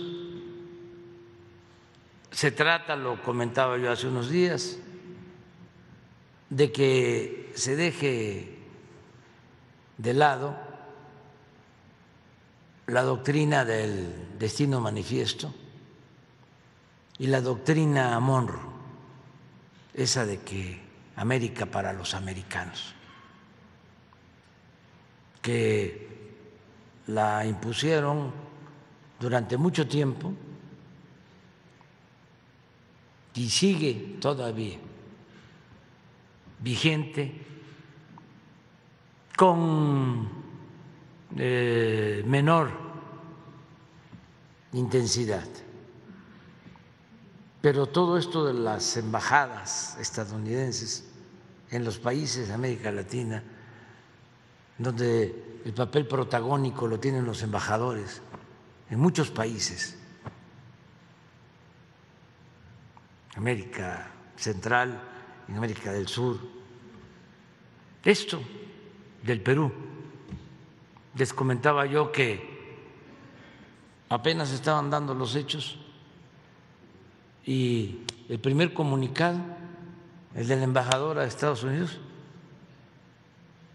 ya reconociendo la decisión del Congreso. Y en los momentos de más confrontación, de represiones, va al palacio en el Perú a ver a la presidenta y expresar su apoyo. Eso es completamente eh, injerencista. Y tiene que ver con esa política o con la llamada doctrina Monroe. Eh, que se inicia pues eh, a principios del siglo XIX, hace 200 años. Entonces se requiere un cambio en esa política. Y respetar las soberanías de los países y unir a todo el continente asociarnos, todos los países del continente americano, respetando la independencia de cada país. Y es la oportunidad para eh, tratarnos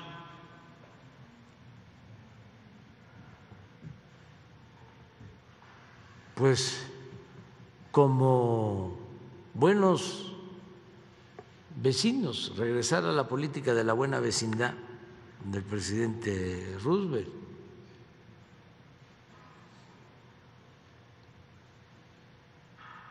Hay un término que ellos utilizan que no es de socio, aliados.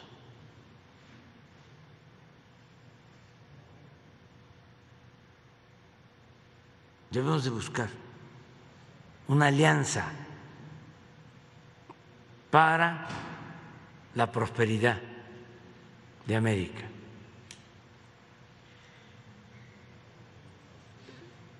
Son tres temas. Uno, el que busquemos la integración de América, de todo el continente, para fortalecernos en lo económico, en lo comercial, sustituir importaciones, ser autosuficientes, convertir a América con un plan conjunto en la región más importante del mundo. Pero eso requiere de planeación, no como ha venido sucediendo, de que parece que se aplica la máxima de que se echa a andar la carreta y que las calabazas se acomodan solas, porque no hay planeación, muy contrario a lo que sucede en Asia y en particular en China. Ellos ya saben qué va a pasar en el 30, qué va a pasar en el 2040, qué va a pasar en el 2050. Y lo que comentaba yo ayer, Churchill decía, un estadista no debe estar pensando en la próxima elección, sino en la próxima generación. Entonces, primero es consolidarnos en lo económico, en lo comercial, ser autosuficientes. Ya el Tratado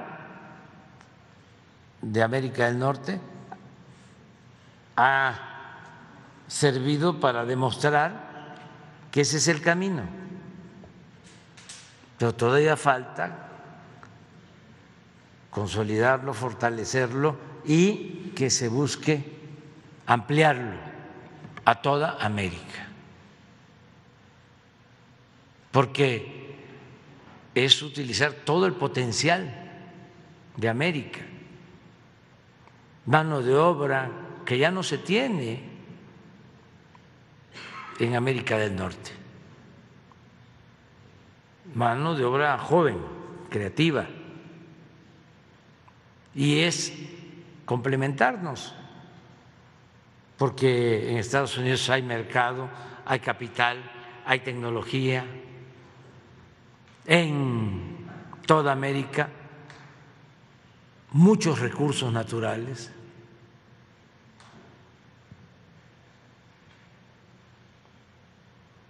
Muchos recursos naturales, agua, petróleo, gas, minerales, cobre, oro,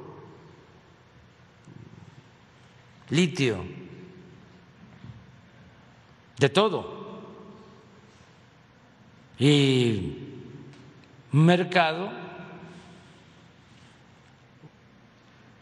importantísimo. Pero eso es integración. Bueno, eso es lo primero. Lo segundo es, desde hace más de 50 años no hay un programa de apoyo a los países pobres de América Latina, desde la Alianza para el Progreso del presidente Kennedy, que indebidamente dejó afuera en ese entonces a Cuba y Haití. Ahora no, ahora tendríamos que pensar en todos. Un programa para el bienestar de los pueblos. Y esto va vinculado con darle un tratamiento especial al fenómeno migratorio, para que la gente tenga posibilidades de desarrollarse en sus pueblos y no se vea obligada a emigrar. Y lo tercero es el respeto a la soberanía, esto que hablábamos inicialmente, que ya haya un trato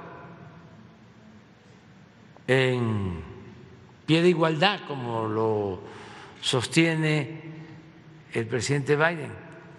Y esto se puede, y por eso lo planteo así abiertamente, porque considero al presidente Biden un hombre con mucha visión política y eh, con todos los riesgos que implica hacer un planteamiento así, que puede parecer ingenuo, utópico, y que desde luego a los conservadores no les parezca, pues esa es la salida, esa es la opción, eso es hacer historia. Y el presidente Biden sí podría eh, decir, vamos juntos a una nueva etapa. Ya no es por nosotros. A mí me quedan, creo que 20 meses. Pero todavía podríamos firmar acuerdos eh, para echar a andar una nueva política en América. ¿Afectarán estos pronunciamientos, presidente, que usted ha hecho estas críticas a Estados Unidos, la relación precisamente con el gobierno de Biden? Voy a hacer el planteamiento formal ahora que vamos a estar. Pero afectarán esta relación, presidente, sobre todo considerando también temas tan sensibles que unen a los dos países como el tema migratorio y sobre todo con estas decisiones no, que se están no, tomando. No, no, porque hay una actitud de parte del gobierno de Estados Unidos bastante abierta. Sin embargo, hay inercias. Esto nos pasa a nosotros aquí, de que vamos este, eh, empujando para llevar a cabo una transformación y hay quienes al mismo eh, o, al, o al interior del gobierno este, eh, se niegan a aceptar los cambios. Como hay tanto organismo autónomo, me da hasta risa porque este, desde que entramos se quedaron conservadores. ¿no?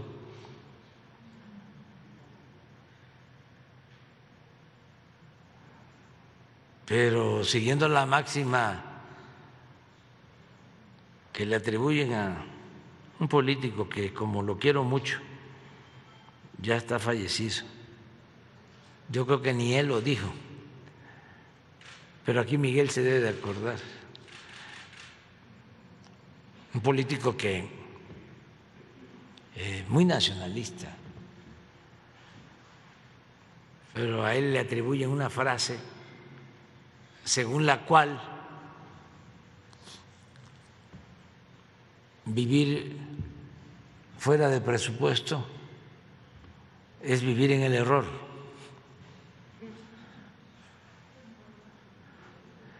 ¿Te acuerdas, Miguel?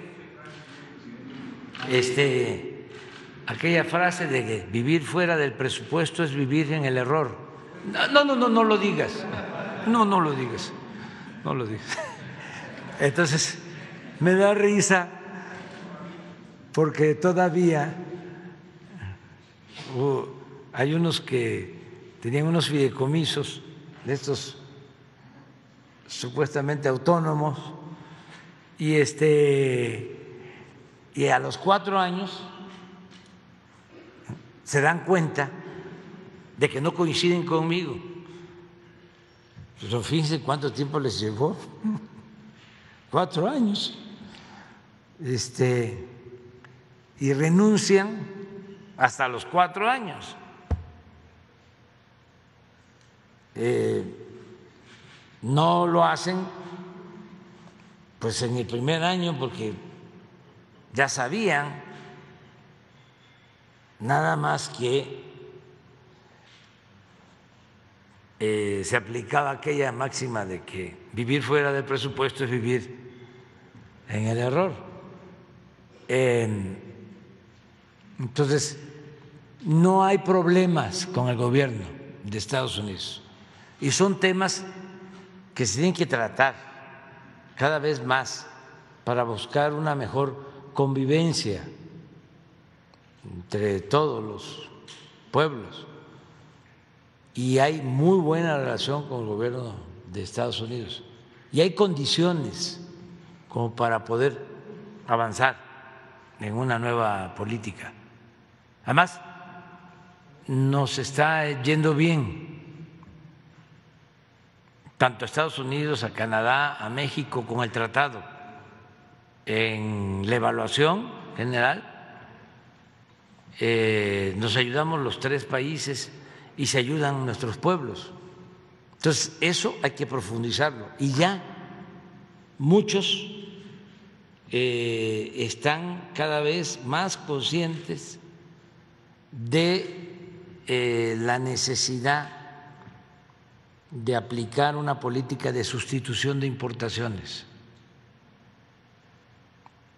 y de fortalecer eh, la economía, el mercado en América del Norte, pero nosotros no solo queremos eso. Eso es importante, se está dando, incluso sin mucha promoción. Ya en el mundo se sabe que México es de los países eh, con mejores condiciones para la inversión extranjera y para el desarrollo industrial. Entonces, eh, Estados Unidos está tomando decisiones como, por ejemplo, eh, traer todas las plantas o todo el desarrollo de chips, de semiconductores, para Arizona. Todo eso ya lleva ese propósito, ya se habla más nos da mucho gusto, porque hubo un tiempo en que se pensaba que eh, Estados Unidos solo podía este, producir todo lo que consumían, y eso no es posible, que ya hay una interrelación industrial, comercial, muy importante. Las plantas de autopartes, por ejemplo, de México, son indispensables para que funcione la industria en Estados Unidos. Si no fuese por las plantas de autopartes en construcción de vehículos, en la industria automotriz, los vehículos en Estados Unidos tendrían que venderse a precios más elevados si no existiera la integración, que significa producir autopartes en México. Ya no solo es la industria automotriz, sino ya son otras industrias. Entonces, esa integración es importantísima, está dando buenos resultados, eh, se va a intensificar eh, se va a ampliar a otras ramas económicas, va a seguir llegando inversión extranjera con ese propósito y nosotros lo que queremos es no quedarnos solo en América del Norte, sino eh, lo que he venido planteando, que así como inició Europa como la comunidad europea y se convirtió en la Unión Europea, que pensemos nosotros en una comunidad, en una unión de todos los países de América, del continente americano. Ese es el proyecto, pues, hacia adelante, pero respeto a la independencia de los países, el respeto a la soberanía, este, no imponer, no invadir, no someter, que realmente eh, se garanticen las libertades, la democracia, pero no la democracia para las élites, no el Kratos sin demos, no el poder sin pueblo, sino el poder y el pueblo, el pueblo y el poder instancia le preguntaría acerca de estas consideraciones que usted ha hecho respecto al atentado contra Ciro Gómez Leiva, si la investigación, presidente, considerando que usted ha, insistido en una investigación a fondo de, esta, de este ataque, eh, se está considerando que las indagatorias se queden en la Fiscalía, en las autoridades, en la Fiscalía local, o si eh, considerando eh, y tomando en cuenta la magnitud de este atentado y los objetivos que estarían detrás, de acuerdo con lo que usted ha planteado, las hipótesis que usted ha, ha vertido aquí en esta conferencia, si se consideraría abrir una Fiscalía especial para investigar el atentado contra Ciro Gómez Leiva y si se confirma su hipótesis, presidente, de que estaría o, él, o está la intención detrás de este atentado sería para desestabilizar al país, si hay la preocupación eh, en su gobierno o el análisis respecto a qué otras acciones realizarían los grupos opositores para eh, desestabilizar a su gobierno, considerando que pues, el tiempo que a usted le queda para los próximos dos años. Y si también, presidente, si ese es el objetivo, si se confirma esto, eh, si usted no considera que los pronunciamientos eh, que usted ha hecho contra cierto grupo de periodistas aumenta el riesgo de que ellos también puedan ser blanco de estos objetivos, eh, no solo ellos, sino también todas las, las sino aumentaría también el riesgo para todas las y los colegas en el país, presidente. Todos tenemos la obligación de procurar vivir en paz, todos este, nosotros vamos a seguir actuando como lo hemos venido haciendo, de manera responsable. Y sí vamos a investigar el caso, ya lo expresé. Le tengo confianza a la Fiscalía del Gobierno de la ciudad, a la fiscal. Le tengo confianza también al fiscal general, pero eh, creo que no hace falta el que se atraiga el asunto, que lo atraiga la eh, Fiscalía General de la República. Creo que la Fiscalía de la Ciudad de México podría llevar a cabo, o lo está haciendo, este, llevar a cabo la investigación a, con apego a la verdad y este, sin eh, impunidad para nadie. Y a todos nos conviene saber esta situación.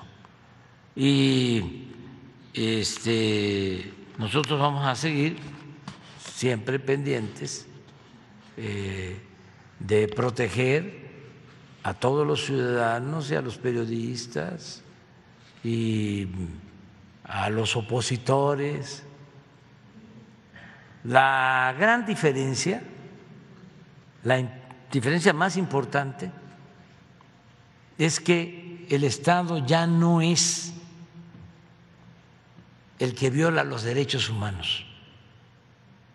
como era antes. Yo eh, no sería capaz, no me atrevo a mandar a matar a nadie. Una vez le preguntaron al maestro Pani, que era secretario de Hacienda, muy cercano a Obregón, que por qué no buscaba la presidencia, si él era amigo del presidente. Y lo que respondió Pani fue, no puedo, porque yo no me atrevería a mandar a matar a nadie.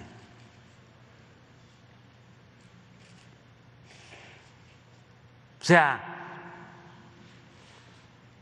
el Estado que represento no es un Estado represor. Entonces, eso hace una gran diferencia. Por eso se garantizan las libertades plenas. Y también si están pensando de que las cosas en México no han cambiado y que el pueblo no cuenta o no sabe o es tonto, pues se equivocan. Tonto es el que piensa que el pueblo es tonto. Porque esto ya cambió completamente. No se puede poner vino nuevo en botellas viejas. Entonces lo que funcionaba hace 20 años en México ya no funciona. Lo que funcionaba hace 150 años ya no funciona, lo estamos viendo. Antes funcionaba, daba muy buenos resultados, el control del régimen o el acuerdo del régimen con los medios de información. Eran la misma cosa, era un contubernio. Ahora se está demostrando que garantizando las libertades sin represión, sin limitar las libertades,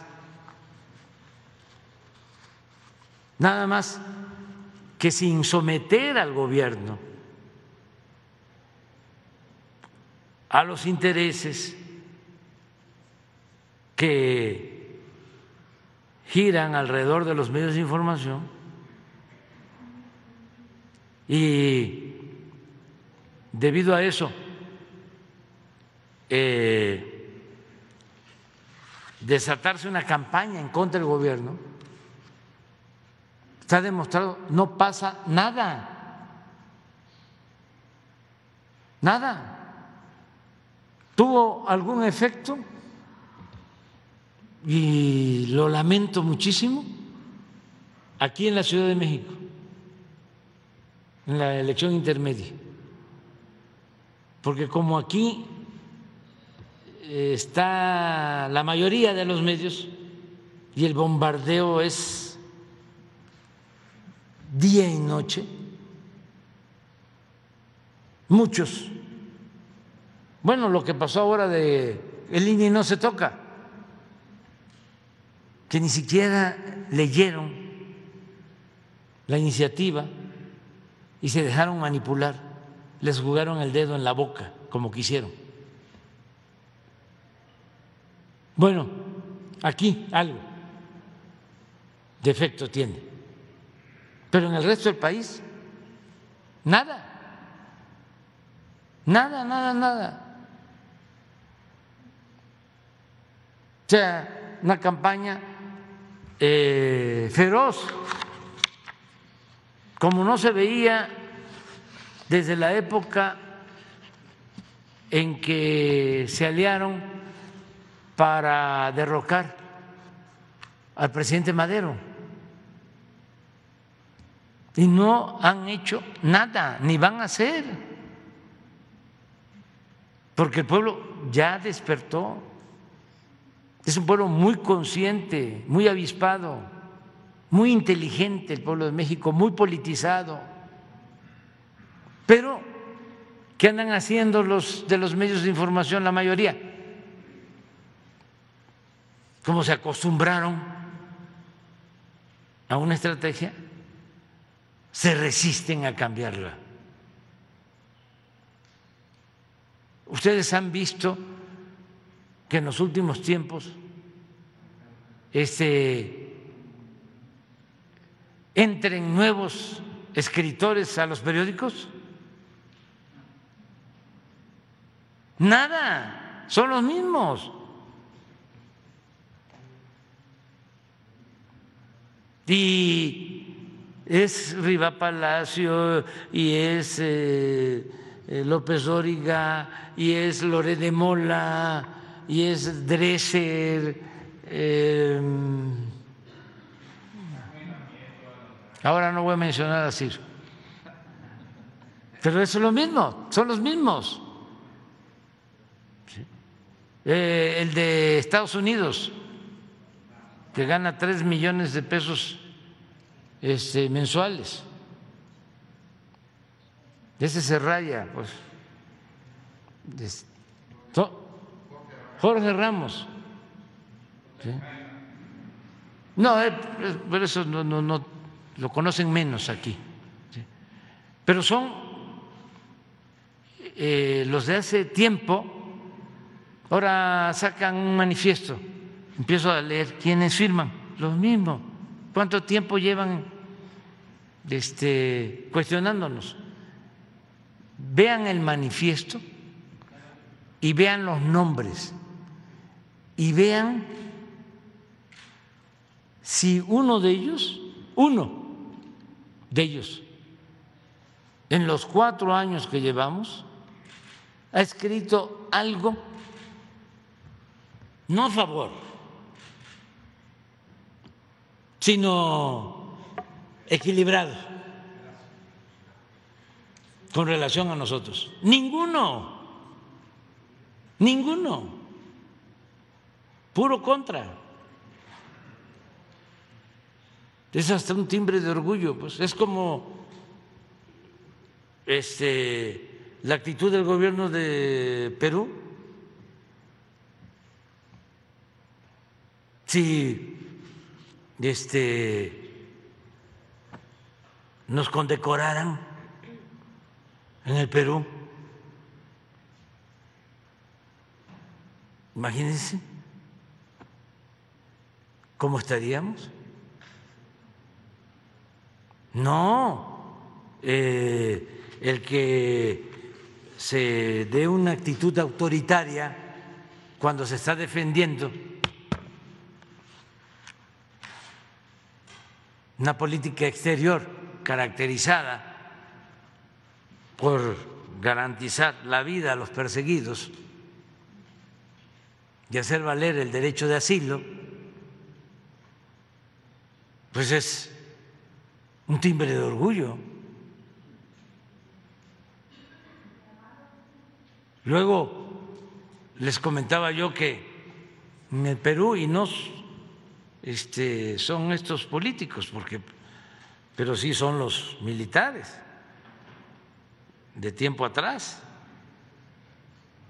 Tenían un presidente hasta eso, este, moderado no me acuerdo, también lo destituyeron.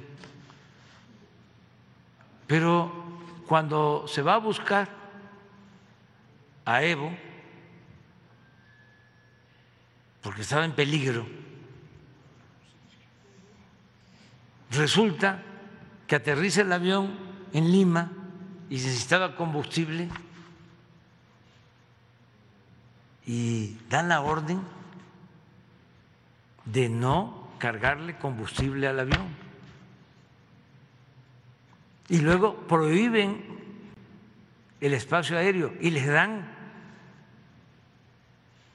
no sé, una hora para que este, eh, salgan del Perú.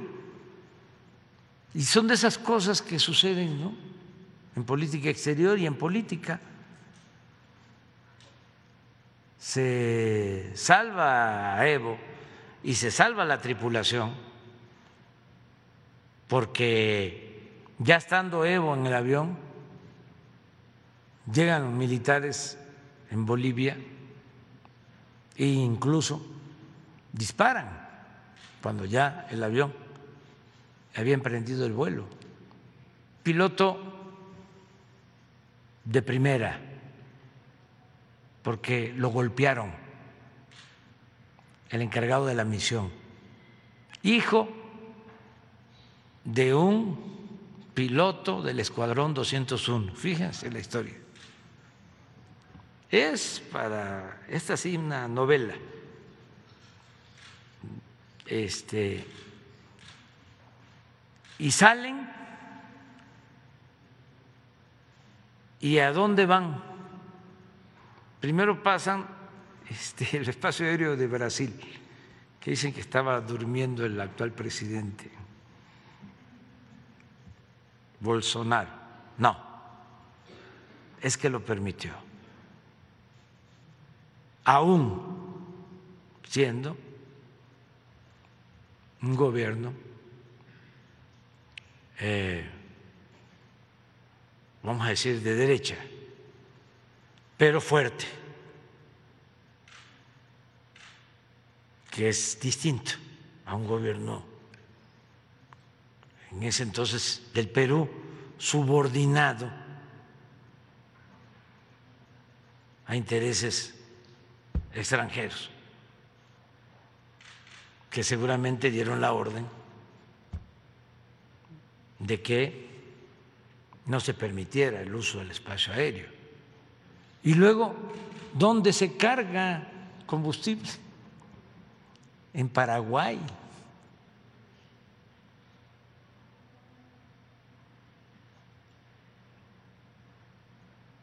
Y así traen a Evo, dan un rodeo para no pasar por Perú y un presidente surgido de un movimiento progresista que luego resultó que no hacía honor ni a su nombre, que se llama Lenin, prohibió que usáramos el Ecuador, el espacio aéreo del Ecuador. Tuvieron los pilotos que irse al mar, al internacional.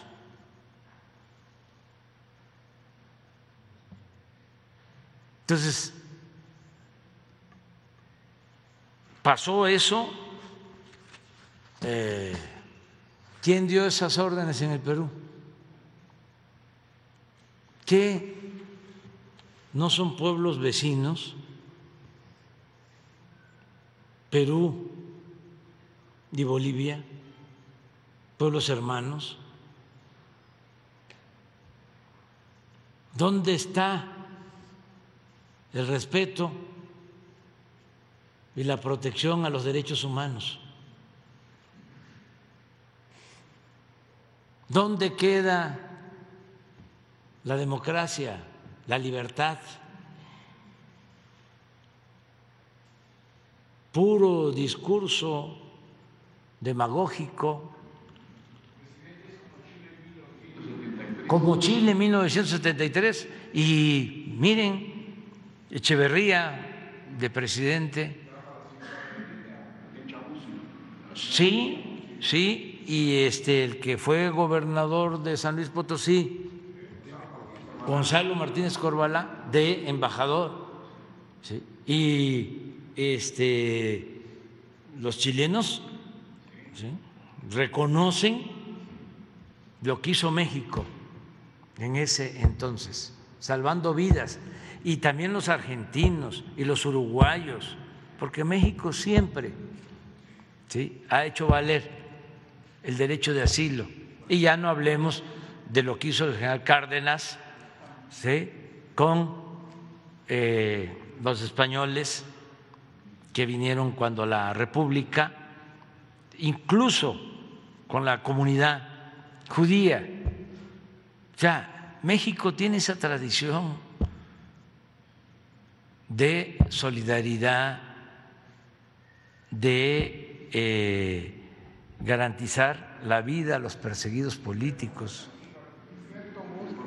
Gilberto Bosque, este, acaba de estar eh, su hija, sí, Laurita, sí, y estuvimos hablando de eso, sí, es un gran diplomático, sí,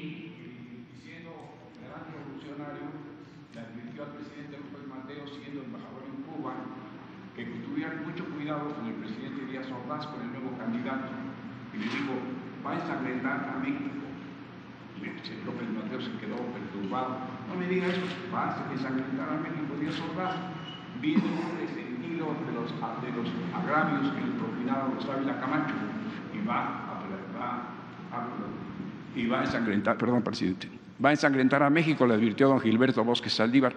Esto lo publiqué en, el Universal hace algunos años, con, y estaba su hija Laurita ahí en el camino al desierto de los Leones, donde residía don Gilberto Bosques, que hace unos años en una plaza en Francia se ha puesto su nombre y una plaza se le ha reconocido como grande a, ese poblano de Chigna, no Chignahuapan, un compadre de él, Enrique Carmona eh, que fue profesor. Eh, pero ellos eran paisanos ahí en Chiautla de Tapia. Chiautla, de Tapia de ahí, de Puebla, de ahí era. Sí, entonces le decía, ya que ahora han traído a la esposa del presidente Castillo, es de preverse, tiene similitudes, cree que el ejército reaccione también tan terriblemente como en Chile en 73, presidente. No, no, son otras condiciones y además, aunque no hay mucha participación de la comunidad internacional, eh, sí están puestos los ojos en lo que está pasando en Perú. O sea, los medios están queriendo ocultar lo sucedido, pero es eh, indudable que en todo el mundo están viendo lo sucedido en Perú. Entonces, eh, yo no creo que se atrevan a seguir eh, con la misma política represiva y lo deseo con el alma que se llegue a un acuerdo y considero que lo mejor, lo mejor es convocar de inmediato, con el tiempo necesario para preparar una elección, una elección general. Sí, el método democrático es la medicina para Perú en esta situación. Sí, más, más, pero este, ojalá y se resuelva. Oye, Miguel, y no dejes de venir. Ayer hablamos de ti.